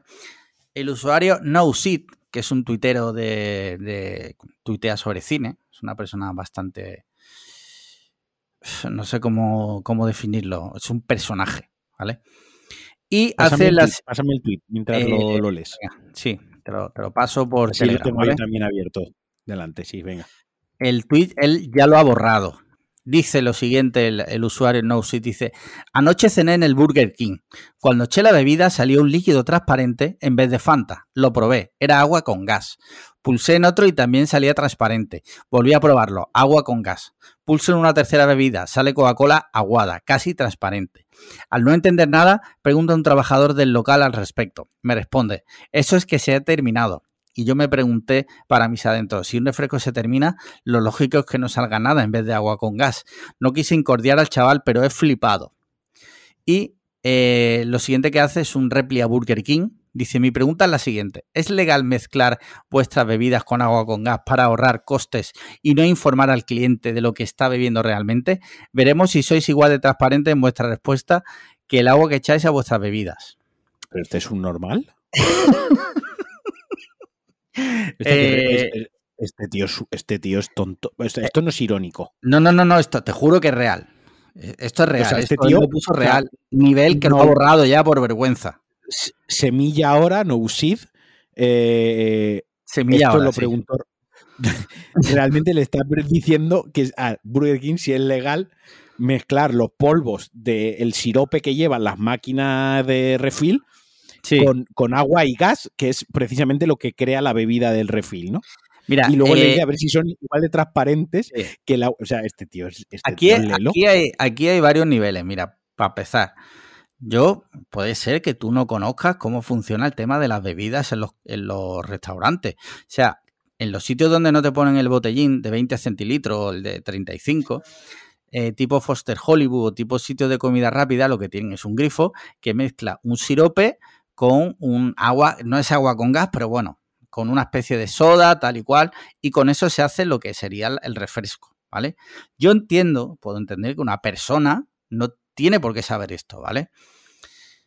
Pero pensar, o sea, tú cuando ves esto, pues tú, en vez de, de- de- de ver que tú hay algo que se te escapa, tú lo que piensas es que Burger King está engañando, echando agua, o sea, rebajando. Tiene como un surtidor donde echa eh, Coca-Cola y lo rebaja con agua con gas. Ese es tu pensamiento. Eso es lo que tú crees que, que hace Burger King, ¿no? Y O sea, además estoy, estoy- estoy viendo la foto del, del pibe este, del. Sí. mm, Este ya tiene los huevos negros también. sí, ¿eh? esto es un adulto. Es un Esto adulto, no es un niño. Este, ha ido, este en su vida ha ido alguna vez al Burger King. ¿No era la primera vez que pisaba un Burger King? Pues yo supongo que sí, o sea, no, no, o sea, esta persona ha ido, lo que pasa que él se pensaría que lo que hay en esos grifos son conectados a unas garrafas de 20 litros de Coca-Cola directamente y que, o, o bien que lo hablaba también con Paco por privado porque conocemos a este usuario de, Twitter porque habla de cine y es un personaje. Él se pensaría, me imagino, que llegaban camiones como camiones cisternas de gasolina y que rellenaban unos surtidores subterráneos de Coca-Cola y de Fanta y que cuando se acababa, pues ya no hay Fanta. ¿Vale? O sea, eh, eh, eh, pero es lo que te digo, o sea, a mí lo que más me llama O sea, la lo- atención. A mí, y a mí lo que me llama la atención que, que, que un adulto beba Fanta de naranja. Eso ya para empezar. Bueno, a mí me O sea, gusta ya- la Fanta naranja. O sea, ya para empezar, la cosa, la cosa va mal, ¿sabes? A mí lo que tal, o sea, yo puedo entender que tú no conozcas el funcionamiento, pero no pienses que, o sea, es como te crees tú que eres más listo, ¿no? Porque te crees tú que en realidad todo es un complot mundial para rebajar la Coca-Cola y la Fanta y sacarle más eh, rendimiento económico a la Coca-Cola y la Fanta. No que a lo mejor el sistema que utilizan es distinto. No, no, no, no. O sea, tú te crees más listo y te piensas, pues eso, que hay unos señores que se dedican a engañar eh, eh, a la gente vendiéndole Coca-Cola y Fanta rebajada. En fin, yo qué sé, tío. Dicho lo cual, yo creo que lo he comentado alguna vez en el podcast, que, mi, que a mí mi Coca-Cola favorita es esta. O sea, la Coca-Cola del cine, la Coca-Cola es la que más me gusta porque es la que menos gas lleva y la que tiene un sabor, digamos, como más, o sea, la que me permite beber más Coca-Cola. ¿Vale? Lo que hablábamos al principio de los sabores, los olores y tal, a mí esta Coca-Cola, o esta Fanta, o esta Pepsi, o la que sea, la, de, la del sirope, la del jarabe mezclado con, agua y, tal, es la que más me gusta. Es la que más me gusta. Y este tío, estoy viendo, estoy viendo su Twitter y esto es atroz. Esta persona es atroz. Bueno, es, un, es un personaje. O sea, solo te diré eso. Es conocidillo en el mundo de film Twitter España. Y, en fin, no sé. Internet ha hecho mucho daño también. Sí, sí. Eh, cambiamos de tema. cambiamos de tema. para, imbéciles, para Para lo bueno y para lo malo. Cambiamos radicalmente de, tema y te leo una noticia del español que dice: La ley obligará a pagar un seguro por cada perro y un especialista determinará cuáles son peligrosos. Y prosigue, los dueños de todos los perros tendrán que hacer un cursillo gratuito del que se desconoce el temario y quién lo impartirá. Eh, esto, esto, es de, de, hoy. O sea, esto se, por lo visto se presentó ayer. Esto es de hoy. O sea, todos los que tenemos perros tenemos que pagar un seguro por cada perro y aparte habrá que hacer un curso para mm, ah. donde te dicen a ti cómo tú tienes que... a, mí me parece bien. Lo del seguro a mí, me, a mí me parece bien porque el perro, aunque sea pequeño, puede provocar. O sea, quiero decir, siempre nos ponemos en el plan de que el perro muerde, ataca, ¿no? O sea, parece que es como la digamos, como, como el único escenario en el, que, en el que puede pasar algo con el perro, ¿no? El que ataca y muerde. Pero, por ejemplo, un, un perro puede provocar una caída de una persona. Un perro sin querer, sin querer, sin maldad, ni por parte del dueño, ni por maldad, obviamente, del perro, por supuesto que no, porque es un perro, ¿no? Faltaría más. Puede provocar un, un accidente de tráfico, no hace falta que se mate gente, pero un pequeño accidente, un pequeño percance, pues a lo mejor las, las correas estas de las, correas estas que yo directamente las prohibiría, las, las correas extensibles, que eso es hacer una trampa, porque eso es como ya el perro suelto, pero no, ¿sabes? Eh, exacto, por ejemplo, que, se cruce, se baje a la acera, se baje a la calzada sin que el dueño se dé cuenta, ¿no? O la persona que lo está paseando, un coche pega un frenazo, una bici o una moto pega un frenazo y la persona se vaya al suelo. No hace falta matarse, pero ahí hay un, ahí hay un, un perjuicio para, para otra persona, ¿no? Esas cosas pueden pasar. Entonces, al final, un seguro de responsabilidad civil que son baratos para los perros, porque son relativamente baratos, por 30 euros, 40 euros anuales lo tienes, hay gente que se gasta más dinero en otras cosas, lo que cubre son esas pequeñas incidencias que pueden pasar, que no hacen falta que sea la cosa más grave, no hace falta que el perro mate a un niño, ¿vale?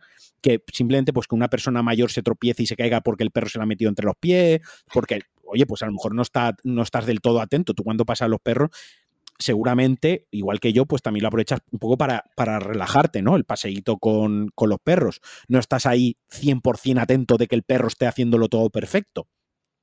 Pero puede pasar, como poder pasar, puede pasar. Entonces, para evitar problemas mayores y por la tranquilidad de todos, yo lo veo bien. Es un poco como las bicicletas deberían tener un seguro de responsabilidad civil o los patinetes, sí, porque pueden ocasionar un daño a otra persona.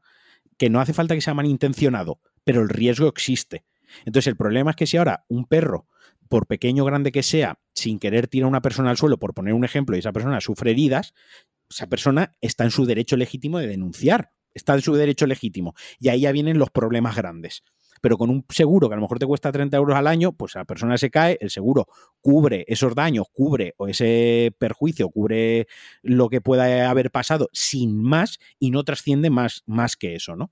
Entonces yo, yo, creo, yo creo que sí. Y luego el hecho de hacer un curso, pues hombre, por ejemplo, es que yo ahora me está viniendo a la cabeza una vecina que tenemos aquí en el edificio que tiene un perro, un Yorkshire, y el perro sale desde su casa sin, sin atar, sin atar al ascensor, a las zonas comunes, sale por la parte trasera del edificio sin atar. Me da igual que sea un Yorkshire, el perro tiene que ir atado. sí, pero eso, eso no lo va a solucionar un curso.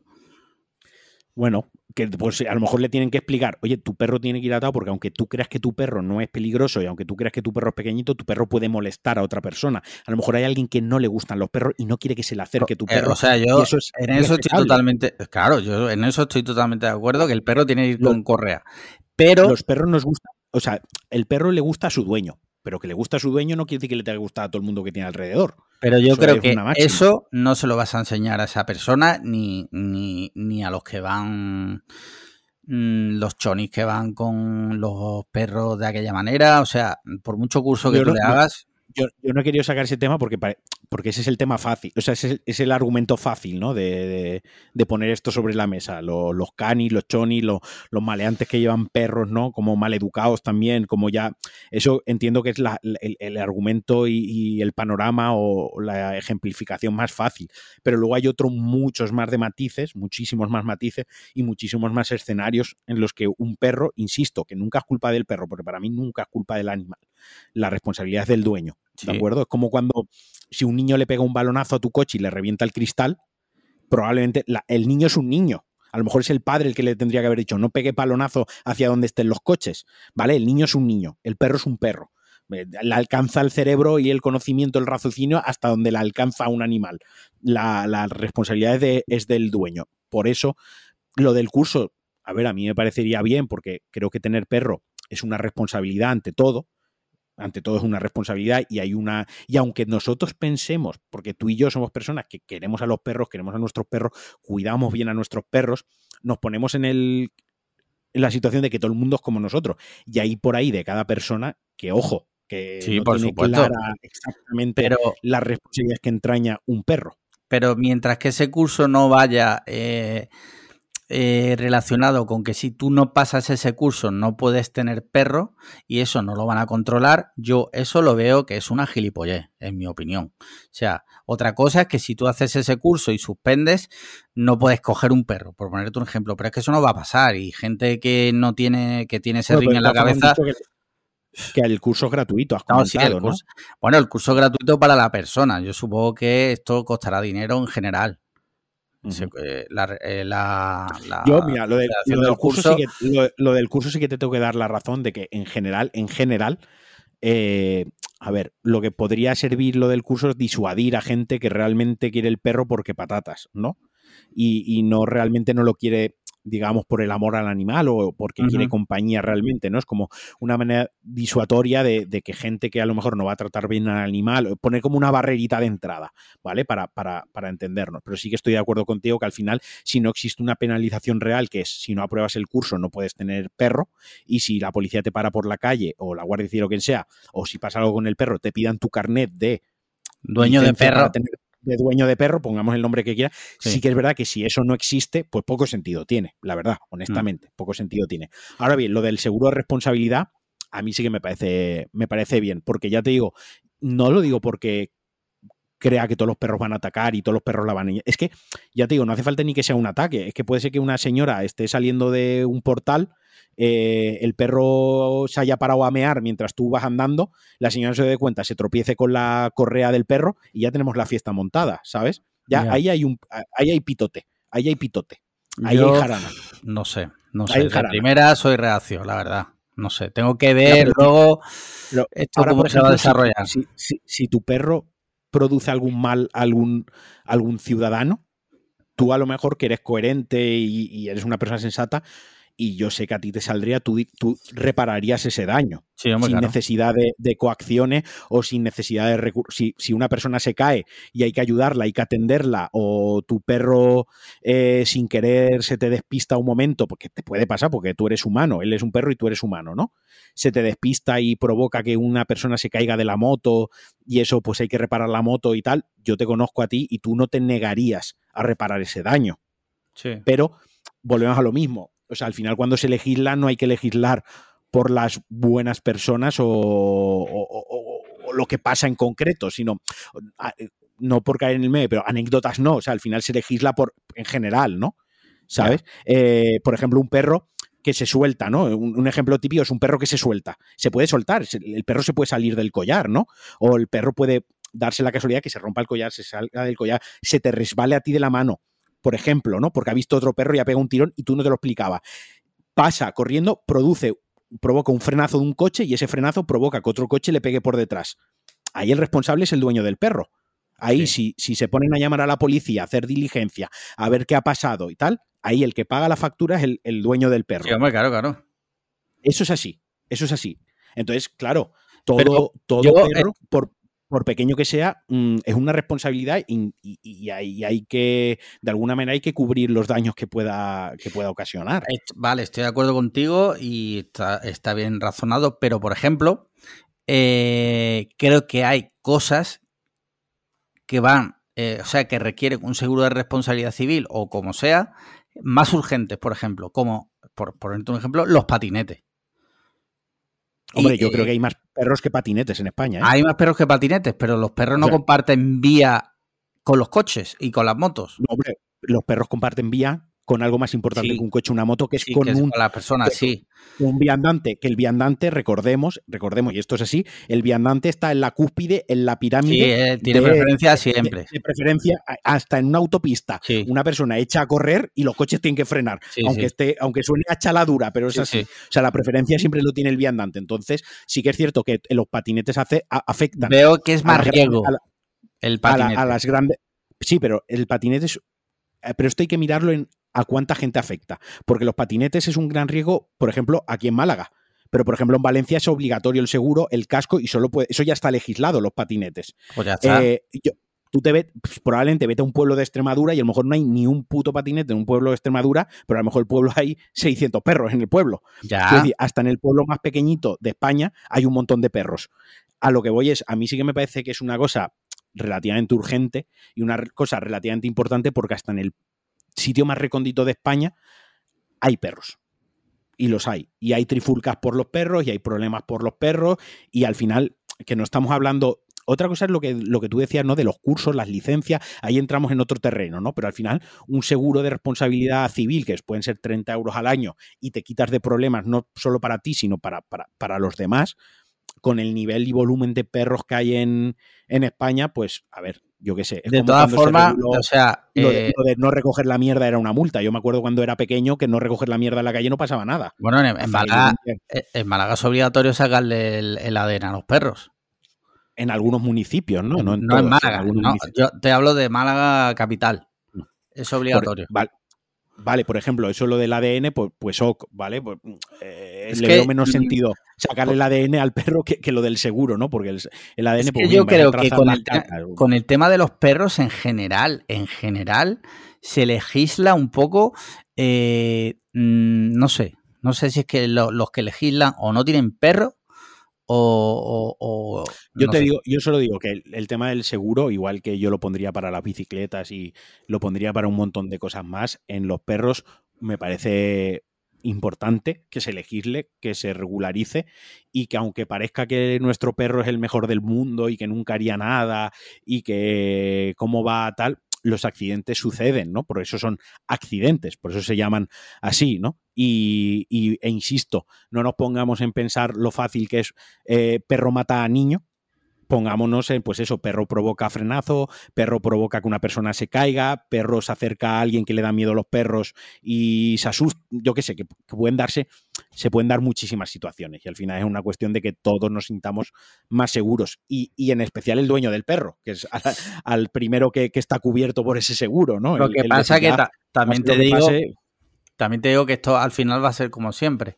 Eh, los que vamos a sacar el seguro vamos a ser gente como tú y como yo, y precisamente los que tal van a ser los que ni le van a sacar seguro, ni se van a hacer el curso, ni van a hacer nada. ¿Sabes lo que te quiero decir? Sí, claro que sé lo que me quiere decir, pero bueno, esto es como lo del coche, también hay coches que van por ahí sin seguro. Quiero decir, y, pero en general la gente normal, funcional y que vive en sociedad eh, nos sacamos el seguro del coche. Ya, pero Porque hay algunos por ahí que no lo lleven, me parece mal que todos tengamos que llevar seguro del coche. Pues no, lo que tendrán es que ponerse la pila y, vigilar quien no lo tenga. Eso, eso es importante también, porque de nada sirve de que los de siempre cumplamos con las normas y luego haya gente que por lo que sea...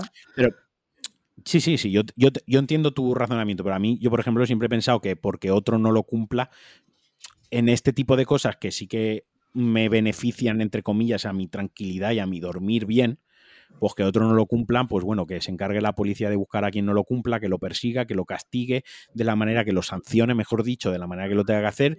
Yo lo cumpliré porque es bueno para mí, para mi tranquilidad, para mi salud mental, para ya está, ¿sabes? No sé.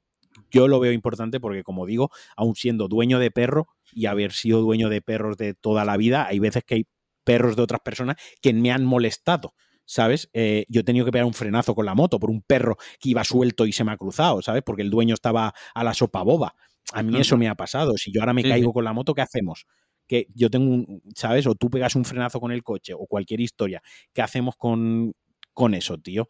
Entonces, al final es una cuestión de que todos sintamos la seguridad de que esa persona tiene seguro de responsabilidad y si no la tiene, y si no la tiene, ya puedes ejercer otro tipo de acciones legales contra esa persona, porque no lo tiene y debería de tenerlo. Por lo tanto, también te sientes algo más resguardado, entre comillas, no sé.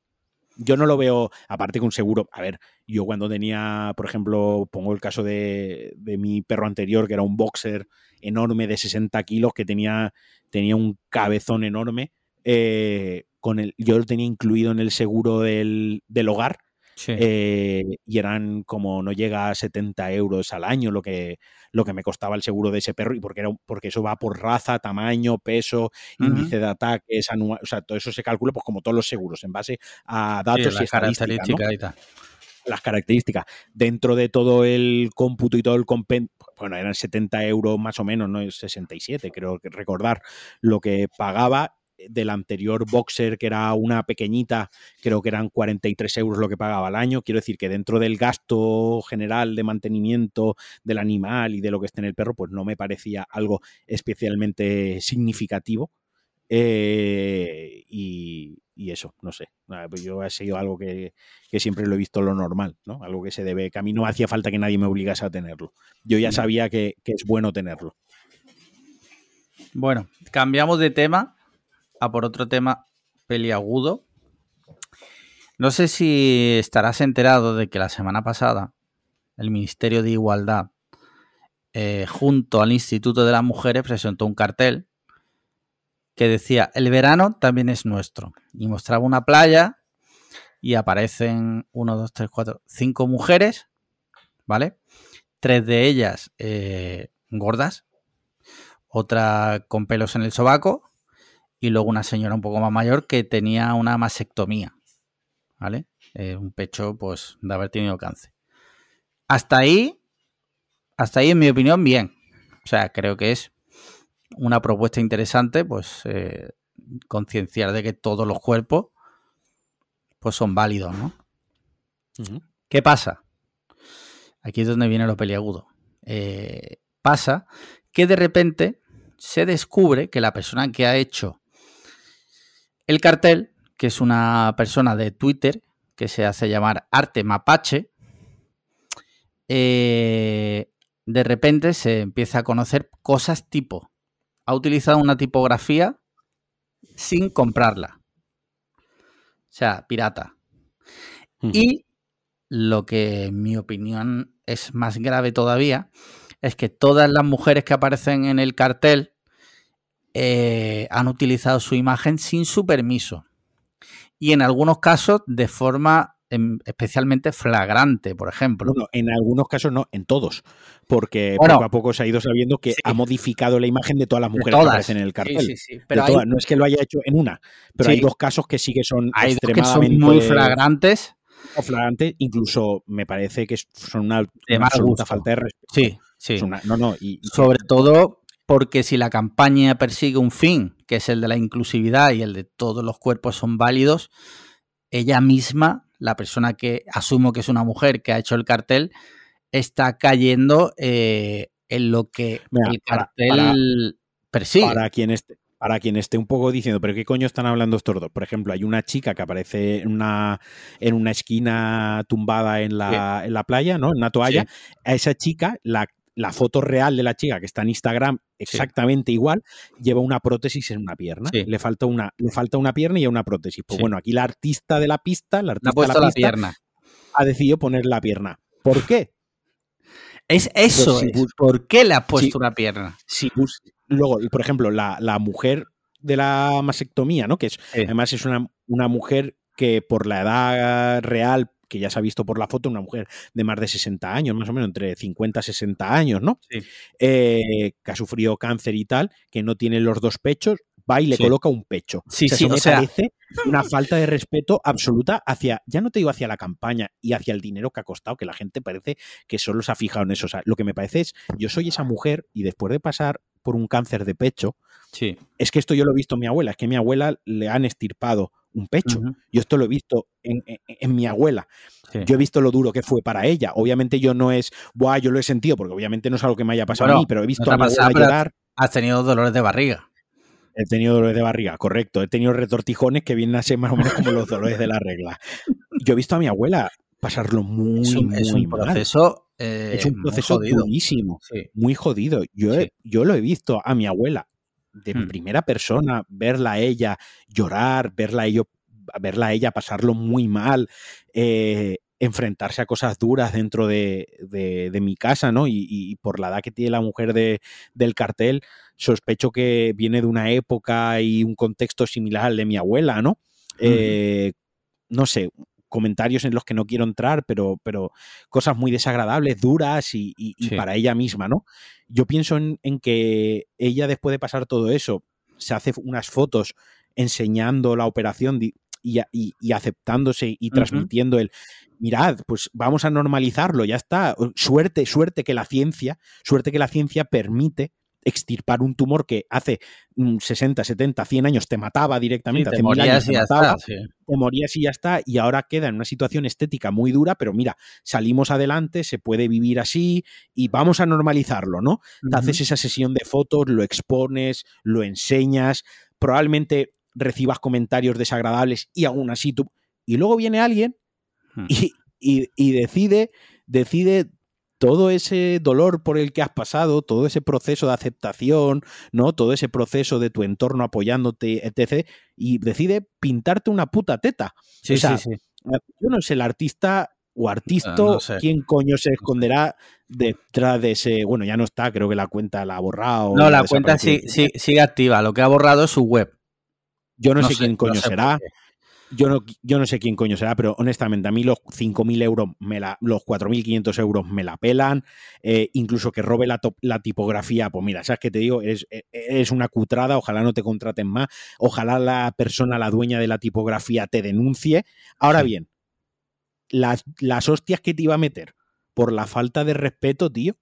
O sea, es que eso de verdad es denigrante y es una cosa que, que- que a mí no me entra en la putísima cabeza. Porque que le cambie el pelo a la chica que sale de espaldas, que le cambie el pelo que lleva el pelo azul y le ponga un pelo rosa o más tintado así para que le cambie el peinado, para que cuele que no es la persona de la foto, Sí, para pues que bueno, no. tira, que, tira que te va, te ha cambiado, te ha cambiado el peinado, ¿vale? Mm. No pasa nada, es como si cogen a mí y me ponen pelo, no, no, no como si cogen a mí y me ponen pelo una foto, pero bueno, entiéndase, ¿no? Pero Aquí, que, que- que hay una, hay, hay, hay algo, es igual que la chica que le falta la pierna, ¿no? Pues Sí. oye, esa chica que está en la foto original está como en una especie de beach club de estos de piscineo con copeo, con tal, una chica que además se le ve una chica joven, sí, que está en, bikini, está en bikini ahí, pues esa chica probablemente cuando le estirparon la, esa chica no se amputó la pierna porque ella un día, un día dijo, me voy a amputar la pierna, que no, porque es el Black Alien este chalao, no. Sí. O sea, esta persona probablemente o, o tuvo un accidente o tuvo una enfermedad grave que, que llevó a que le amputasen la pierna.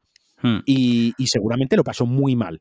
Lo pasaría muy mal. Y habría más de un verano que no quiso salir a la playa, ni a un club donde hay gente guapa, joven, eh, pasándoselo bien y bebiendo alcohol al- a, a festejar la juventud, ¿vale?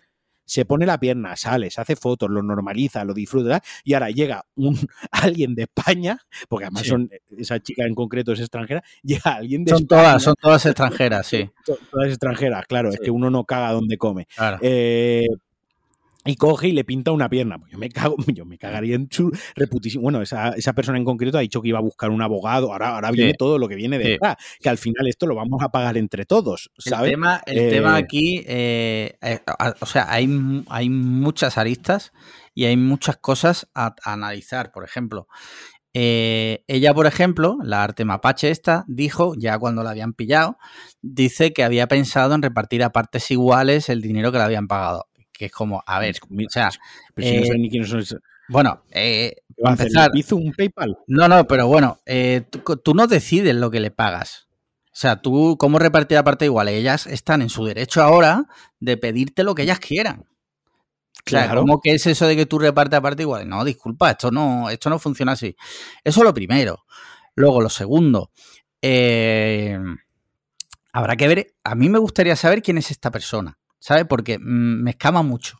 Me escama mucho porque resulta que yo esto no lo sabía, pero lo he, a raíz de esto he descubierto que parece ser que cuando los trabajos que se hacen con, con de estas públicas es eh, de menos de 5.000 euros, no hay que someterlo a concurso, con lo cual puede ser una contratación a quien tú quieras.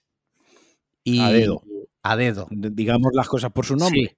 Entonces, mm, a ver si es que esta persona, esta tal arte mapache, pues es amiga de alguien, porque es que si no, de verdad te lo digo, o sea, una, una persona, una artista que, que, en el momento en el que se presenta el cartel, yo entro en su cuenta de Twitter y veo que tiene literalmente 250 seguidores, digo, ¿cómo es posible que una persona que, la verdad, que no tiene, eh, digamos, una base muy grande de seguidores, cómo ha llegado a hacer una campaña así con, con un bueno, ministerio. Eso, eso, lo de los seguidores es un poco relativo, porque hay gente que a lo mejor tiene 90 seguidores en Twitter porque un día se abrió la cuenta y no le ha echado cuenta y a lo mejor está trabajando para el Ministerio de Defensa en un proyectazo de la hostia bueno, que pero, lo está haciendo muy bien y tal. Pero para cosas artísticas es distinto, tío. O por lo menos yo creo que...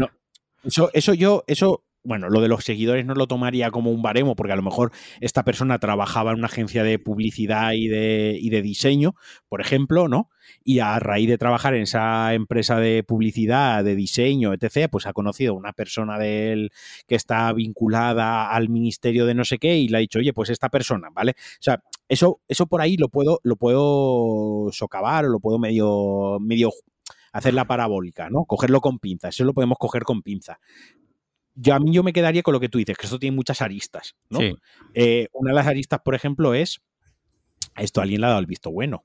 Hombre, claro.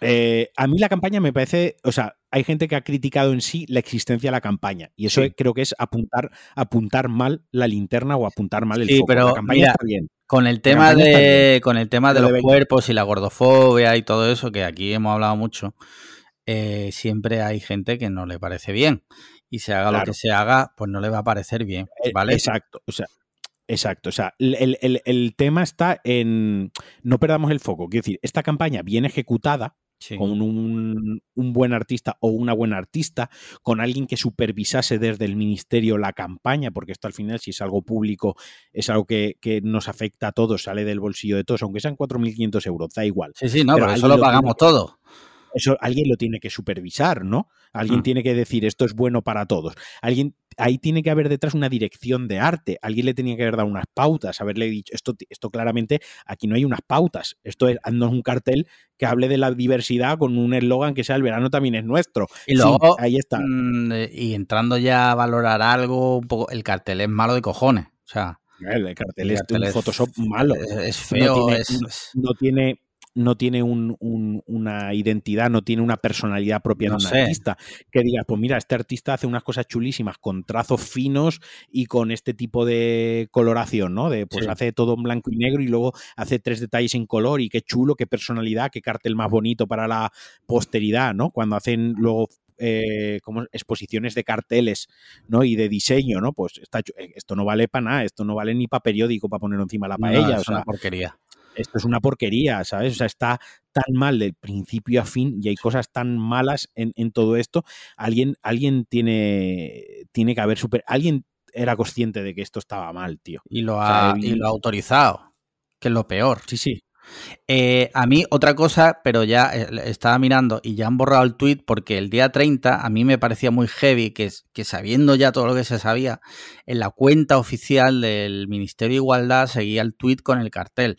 Veo que ya lo han borrado, con lo cual me parece bien. O sea, porque lo que más me reventaba también era, joder, eh, que se está descubriendo que, que, es un puto desastre y no tenéis la, vergüenza de borrarlo y aclarar las cosas.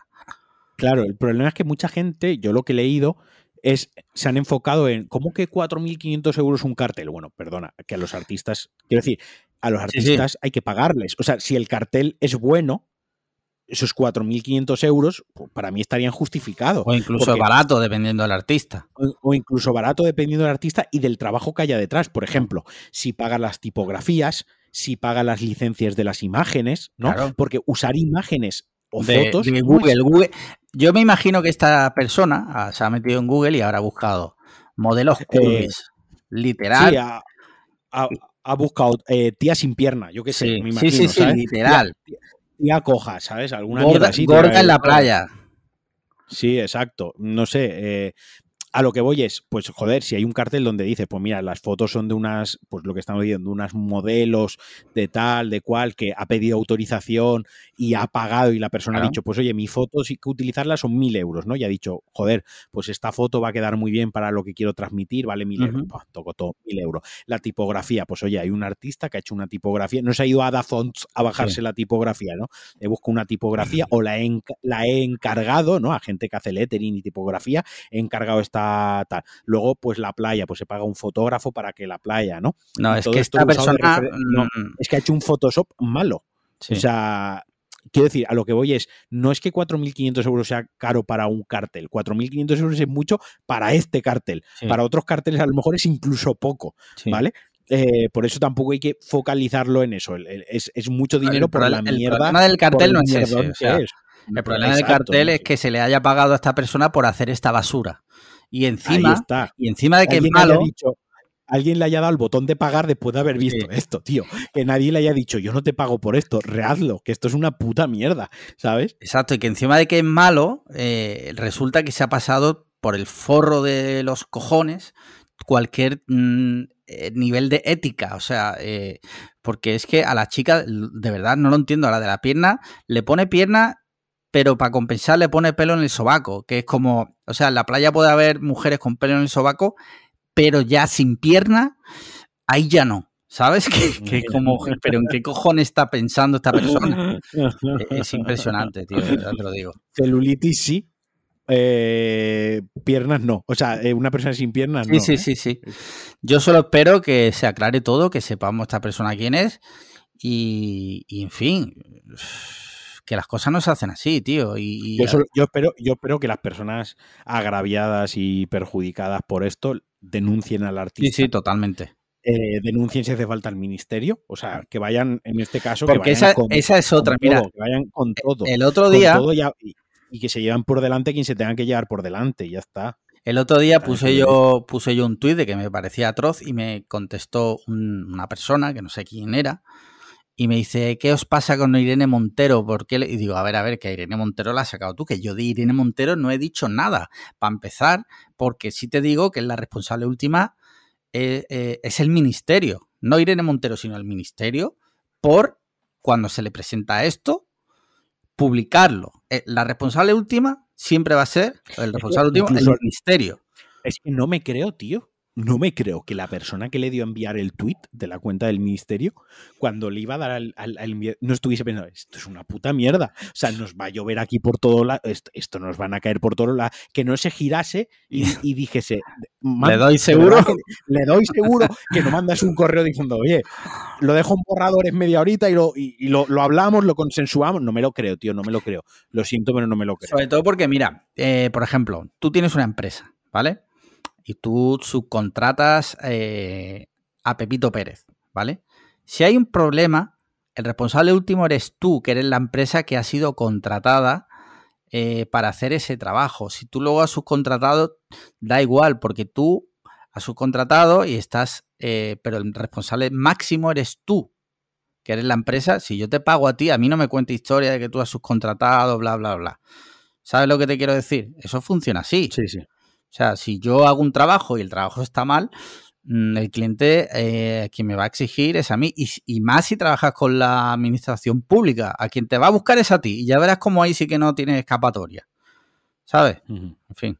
Sí, sí, no, no. O sea, a mí me parece demencial a, muchos, a muchos niveles. Creo que el, nivel que menor demencial me parece es en sí que se haya hecho la campaña, porque me parece a tope y me parece bien. Incluso que se le pagasen 4.500 euros y 5.000 o 10.000 si, si la campaña era buena y si los valía, ¿no? Yo creo que es lo que tú decías, las, las múltiples aristas que tiene que son, que son terribles. Mm, sí. Mira, eh, creo que es el último hot take. Déjame ver. Bueno, tengo otro, pero como vamos, como vamos de tiempo, este va a ser el último que tratemos. La justicia italiana cierra el caso Biondo concluyendo que Mario Uf, murió asesinado. Sí, sí, sí. Y prosigue, nueve años después, el juez instructor asignado por el Tribunal de Palermo archiva las diligencias con durísimas críticas a la nula investigación española. Para quien no lo sepa, Mario Biondo era el marido de Raquel Sánchez Silva, que eh, murió una noche y según la justicia española murió suicidado, drogado, ya no me acuerdo bien. Eh, No era como asfixia sexual. Asfixiada, esta, sí, asfixia sexual, sí. Autoerótica de esta. Sin embargo, la familia de. Se- la- se- se- se- según, según lo que pasó en primera instancia, se estaba haciendo, se estaba zurrando tremenda pajote en la sardina estaba paja auto- premium. paja premium, Sí. se asfixiaba. Sí. Eh, ¿Qué pasa? Que la familia de, de Mario, del- del marido de Raquel Sánchez Silva, siempre ha defendido que su hijo no murió así. Siempre ha defendido que fue asesinada. Asesinado. Eh, claro, ahora la justicia italiana dice esto. Recordemos también que Raquel Sánchez Silva, al día siguiente de morir su marido, no sé si el día siguiente exactamente o dos días después, salió en televisión dando las gracias a todo el mundo que la había apoyado y que había leído todos los tweets de apoyo en su Sonia, eh, perdón, Sonia, en su Sony, eh, su Sony Xperia no sé qué, que fue como uno de los momentos más heavies que se han vivido jamás en televisión. O sea, una mujer que se le acaba de morir el marido supuestamente, haciendo, eh, haciendo publicidad en los agradecimientos por la muerte de su marido, que es como... En fin, de todas formas, según la noticia, eh, por mucho que tal, eh, no se va a poder esclarecer exactamente quién lo mató, porque las pruebas que hay a día de hoy, nueve años después, pues por lo visto, según he leído, no van a llevar a ningún sitio. Pero ya queda la duda sembrada. ¿Quién mató a Mario. Biondo? No sé, a lo mejor dentro de 10 años Netflix te hace aquí Sí. un docu-reality de estos que os gusta, un Sí. true crime de estos Sí. buenos. De Mario Biondo. ¿Quién mató a Mario Biondo? En fin, ¿tú quién crees que ha sido? Yo de bueno, eh, Yo yo desde el primer momento yo desde el primer momento eh, siempre he pensado que había sido la estaba orquestado por la misma persona. No que lo ejecutase esa persona, pero vaya, Sí. que estaba en el en el ajo segurísimo. Yo lo único que te puedo decir es que en las inmediaciones de donde apareció el cadáver vieron a Ander Rodri. Solo te digo eso. Muy bien, pues con esto concluimos los hot takes de la temporada. Ya no quedan más hot takes, tengo otro ya, pero, pero vamos ya de tiempo bastante pasados. Tema de videojuegos, cuéntame. No he jugado a nada esta semana así mucho en profundidad, honestamente. He Sí, estado, he estado a otras cosas. Está, lleva esta semana está la Play la tengo secuestrada por Sandra, la que Sí. más está jugando. Así que yo no, la verdad no he jugado mucho. No has te soy jugado. honesto. vale. No he jugado mucho. Vale. Yo te conté la semana pasada que me había terminado ya el Ghost of Tsushima y te dije que iba a empezar el, el ¿cómo se llama este? El Assassin's Creed Valhalla, ¿vale? Sí. Lo empecé, pero creo que no lo voy a continuar. No me está gustando mucho el gameplay, ¿sabes? Mm, Ya. Eh, Te tiene que, te tienes que conectar. A mí el combate sí, que me gustó mucho. Pero claro, me gustó y ya Sí. desde el primer momento me hizo clic y por eso Claro. me acabé el juego. A ver, eh, está claro que deben ser juegos que funcionan porque, joder, ¿cuántas ediciones lleva el Assassin's Creed? ¿Cuántas vari- variaciones hay? No sé, 10, De 12. este- sí, y desde el reboot este del Origins, Odyssey y Valhalla, pues son estos tres con un montón de expansiones y bueno, un universo que se ha expandido ya Claro. enormemente. Entonces creo que no voy a continuar. Entonces estoy ahora entre dos, ¿vale? Me bajé también el Stray, el del gato. Eh, he estado viendo vídeos. Me llama bastante la atención. Creo que va a ser bastante guay. Sí es verdad que he leído que es bastante corto. Y otro que me he descargado también es el Death Stranding. ¿Vale? Yo no soy fan de Kojima ni nada, o sea, no, no soy para nada su target, pero le voy a dar esa oportunidad, como lo tengo en el, en el PS Plus este, pues lo bueno que tiene que si no me gusta, pues lo borro. Entonces, Sí, cuando tenga tiempo de jugar, voy a dedicar a esos dos. Y ya te iré contando. Te contaré en septiembre. Perfecto. Eh, tema series, ¿cómo lo llevas? Nosotros hemos seguido viendo a Los Hijos de la Anarquía. Vale, Ya Sandra está totalmente entregada a Sí. la serie. Vale. O sea, ya en la segunda temporada la vimos en un día y medio del, del tirón. Eh, 13 episodios de una hora casi cada uno, o sea, maratón de los buenos. Sí. Y, y vamos a empezar, por ir desconectando, y vamos a empezar la, la tercera de The Voice, Vale. pero dijimos, es que en el momento que empecemos la tercera de The Voice y dejemos de lado la otra, ya no, a la otra ya no vuelves. Ya Sí. seguramente no la retomemos, porque una vez acabemos de Voice ya no vas a acordar por dónde. No va a dar pereza, así que hemos decidido seguir con seguir para adelante con esa hasta que nos la acabemos y la siguiente en la lista será The Voice. Vale, vale. Pues mira, nosotros terminamos de ver el otro día. eh, te dije que habíamos empezado, perdón, habíamos terminado Manhunt y habíamos empezado la de. ¿Cómo se llama esta? Ay, ¿cómo se llama? Perdóname que. mm, ah, The Flight Attendant en HBO, ¿vale? La segunda temporada. No sé si tú has visto la primera, no lo sé. No, no la he visto, no. Vale, sale la actriz esta que hacía de Penny en, en la serie esta de los subnormales, esta. Eh, de, Big, Bang Theory. Kelly, Kelly la, la- Coco. la mayor, la mayor puta mierda de serie eh, que se ha hecho en la televisión Sí, eh, y ya es decir, ¿eh? sí, sí, Bang Theory, o sea, es lamentable.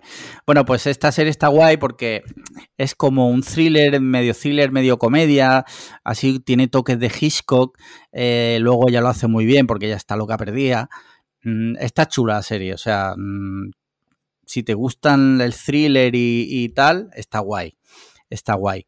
Luego terminamos otra también en HBO que la íbamos viendo a capítulo por semana porque es como la ponían, que se llamaba Conversaciones con amigos.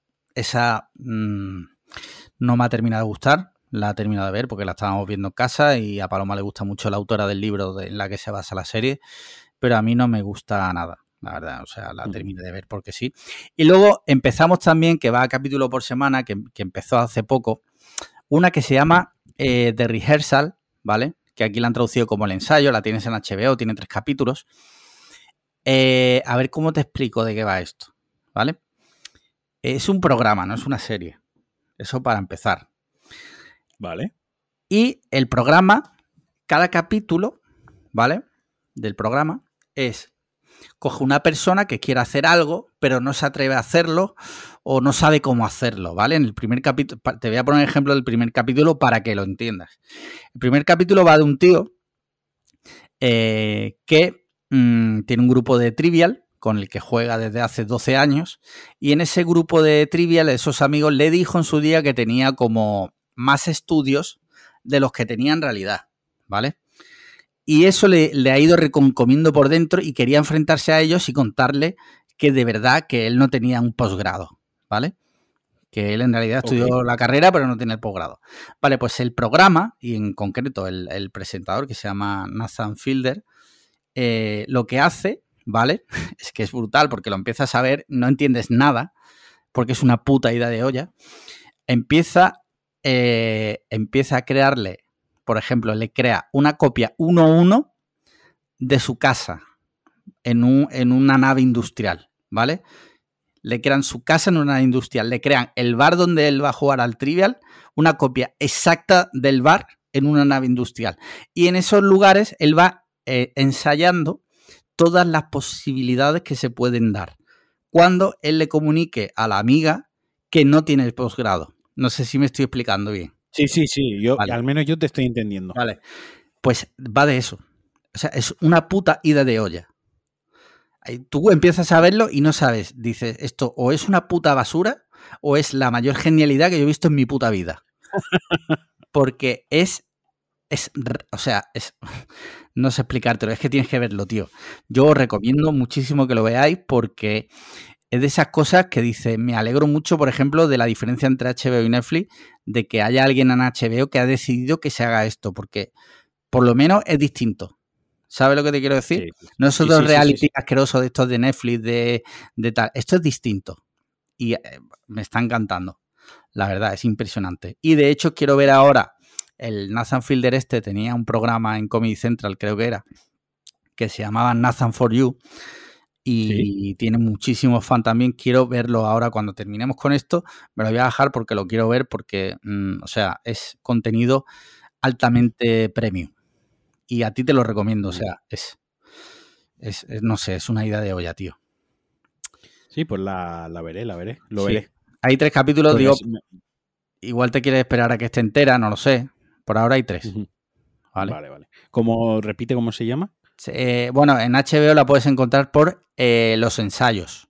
Los ensayos. o, el, ensayo, perdona, el ensayo. Ah, vale. De rehearsal, el ensayo. Vamos, a repetirlo porque hay gente que luego nos pide que lo anotemos, no lo vamos a hacer, pero al menos lo repetimos varias veces. El ensayo. Sí. Eh, tema serie, perdona, tema serie terminado. Tema pelis. ¿Habéis visto algo? ¿Has visto algo este fin de?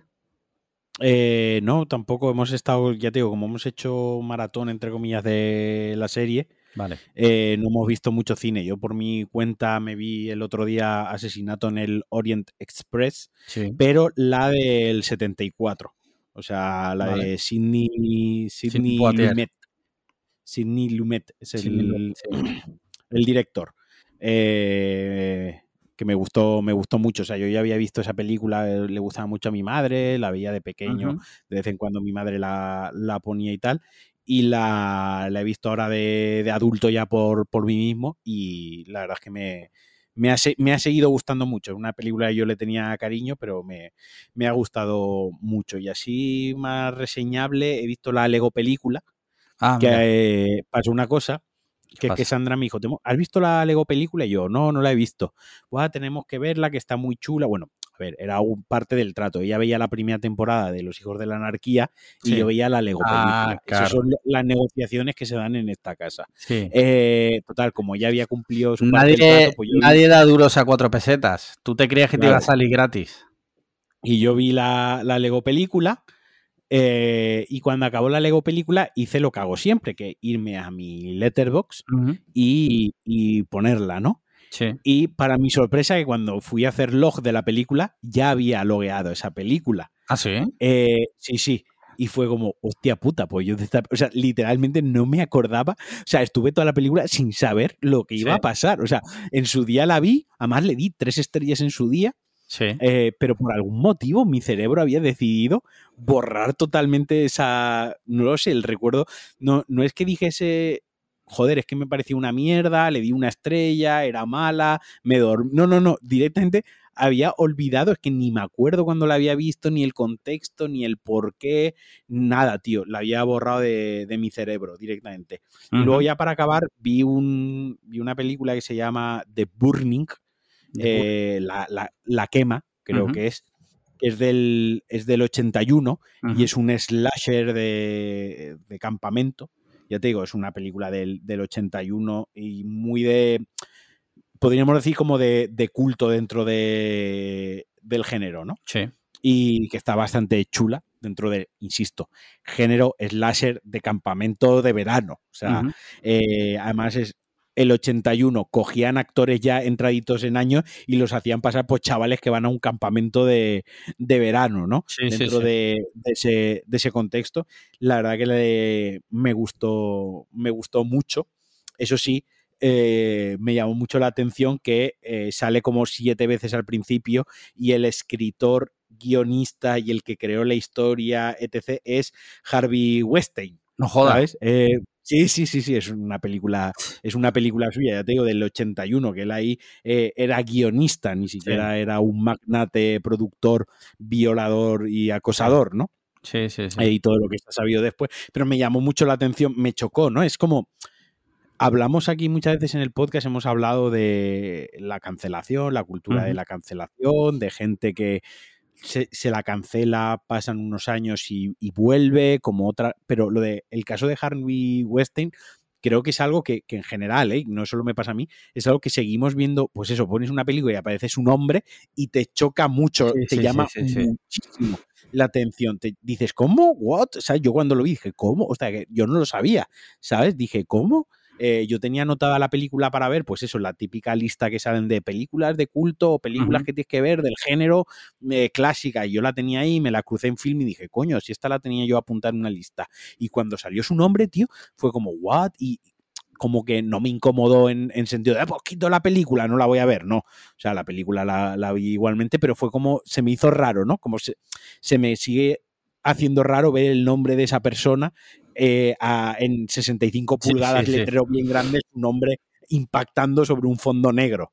¿Sabes? Es, no sé, es, no sé, y me pasa solo con, me pasa solo con esa persona, tío, ¿sabes? fíjate cómo, Sí, fíjate como si mañana viese a lo mejor a Kevin Spacey en una película, como que, no sé, igual mi, cerebro lo disociaba de otra manera o tenía otro tipo de proceso, ¿no? Lo que hablamos de la obra, el artista, bla, bla, bla, bla, que lo hemos hablado cientos veces, ¿no?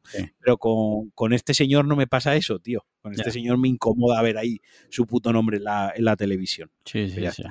Lo que es en sí la película me gustó. La, película me, me moló. Vale, vale, vale. y luego he estado, y luego he estado, no he visto muchas más cosas, pues luego he estado, he empezado un libro, he empezado otro libro eh, y he estado leyendo manga, he estado entre leer libro y leer manga, o sea, me, los ratitos así que a lo mejor en invierno me pongo una peli, pues ahora me bajo a la piscina, me doy un baño, me pongo la sombrilla y me tiro dos horas leyendo, es una otra cosa que he estado haciendo el fin de semana. Eh, me he empezado a leer Annihilation, eh, Aniquilación, el, relato, bueno, la novela de ciencia ficción en la que se basa la película de, Netflix, eh, que quien no la haya visto yo la recomiendo. Eh, es una trilogía de... ¿Qué? Yo no la recomiendo, pero vale. A mí me gustó mucho la película y el libro me está gustando todavía más. Es una trilogía, así que tengo ganas de acabármelo porque luego quiero seguir leyendo más y ver cómo, cómo evoluciona todo ese mundo. No sé si iban a hacer otra peli, si tenían algo más planeado o, yo qué sé. Pero bueno, he empezado eso y luego he seguido leyendo Berserk, que es mi manga favorito, que ya me lo he leído dos veces y me lo, me lo volví a empezar, empezar a leer otra vez y estoy ahí dándole otra ¿Cuántos, ¿Cuántos de estos son, Berserk? A ver, de momento lleva 41 tomos. De momento, es el primero se publicó en 1989 eh, Kentaro Miura creo que murió el año pasado o, hace dos años, con esto del COVID me bailan las fechas, pero el creador murió hace relativamente poco sin acabar su obra. La obra va a continuar, eh, no se sabe cómo, ni cuándo, ni cómo, ni por qué. Bueno, porque sí, pero va a continuar. Eh, pero lo cierto es que el creador pues murió sin, sin acabar su obra. Es un manga que a lo mejor ha estado cinco años eh, y creo que, cinco años, no exagero con el dato, creo que ha estado cinco años sin publicar un, tomo, por ejemplo, ¿sabes? Y luego a lo mejor en un año se han publicado tres.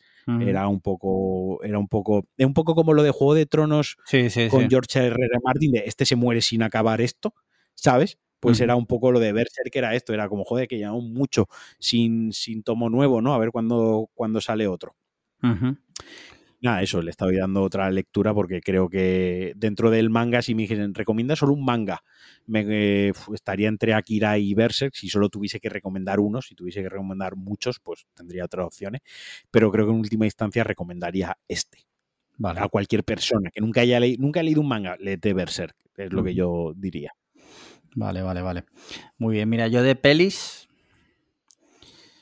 me terminé Crimes of the Future ¿Te acuerdas que te comenté la semana pasada que la había empezado a ver? Sí, o sea, una basura como un piano de grande.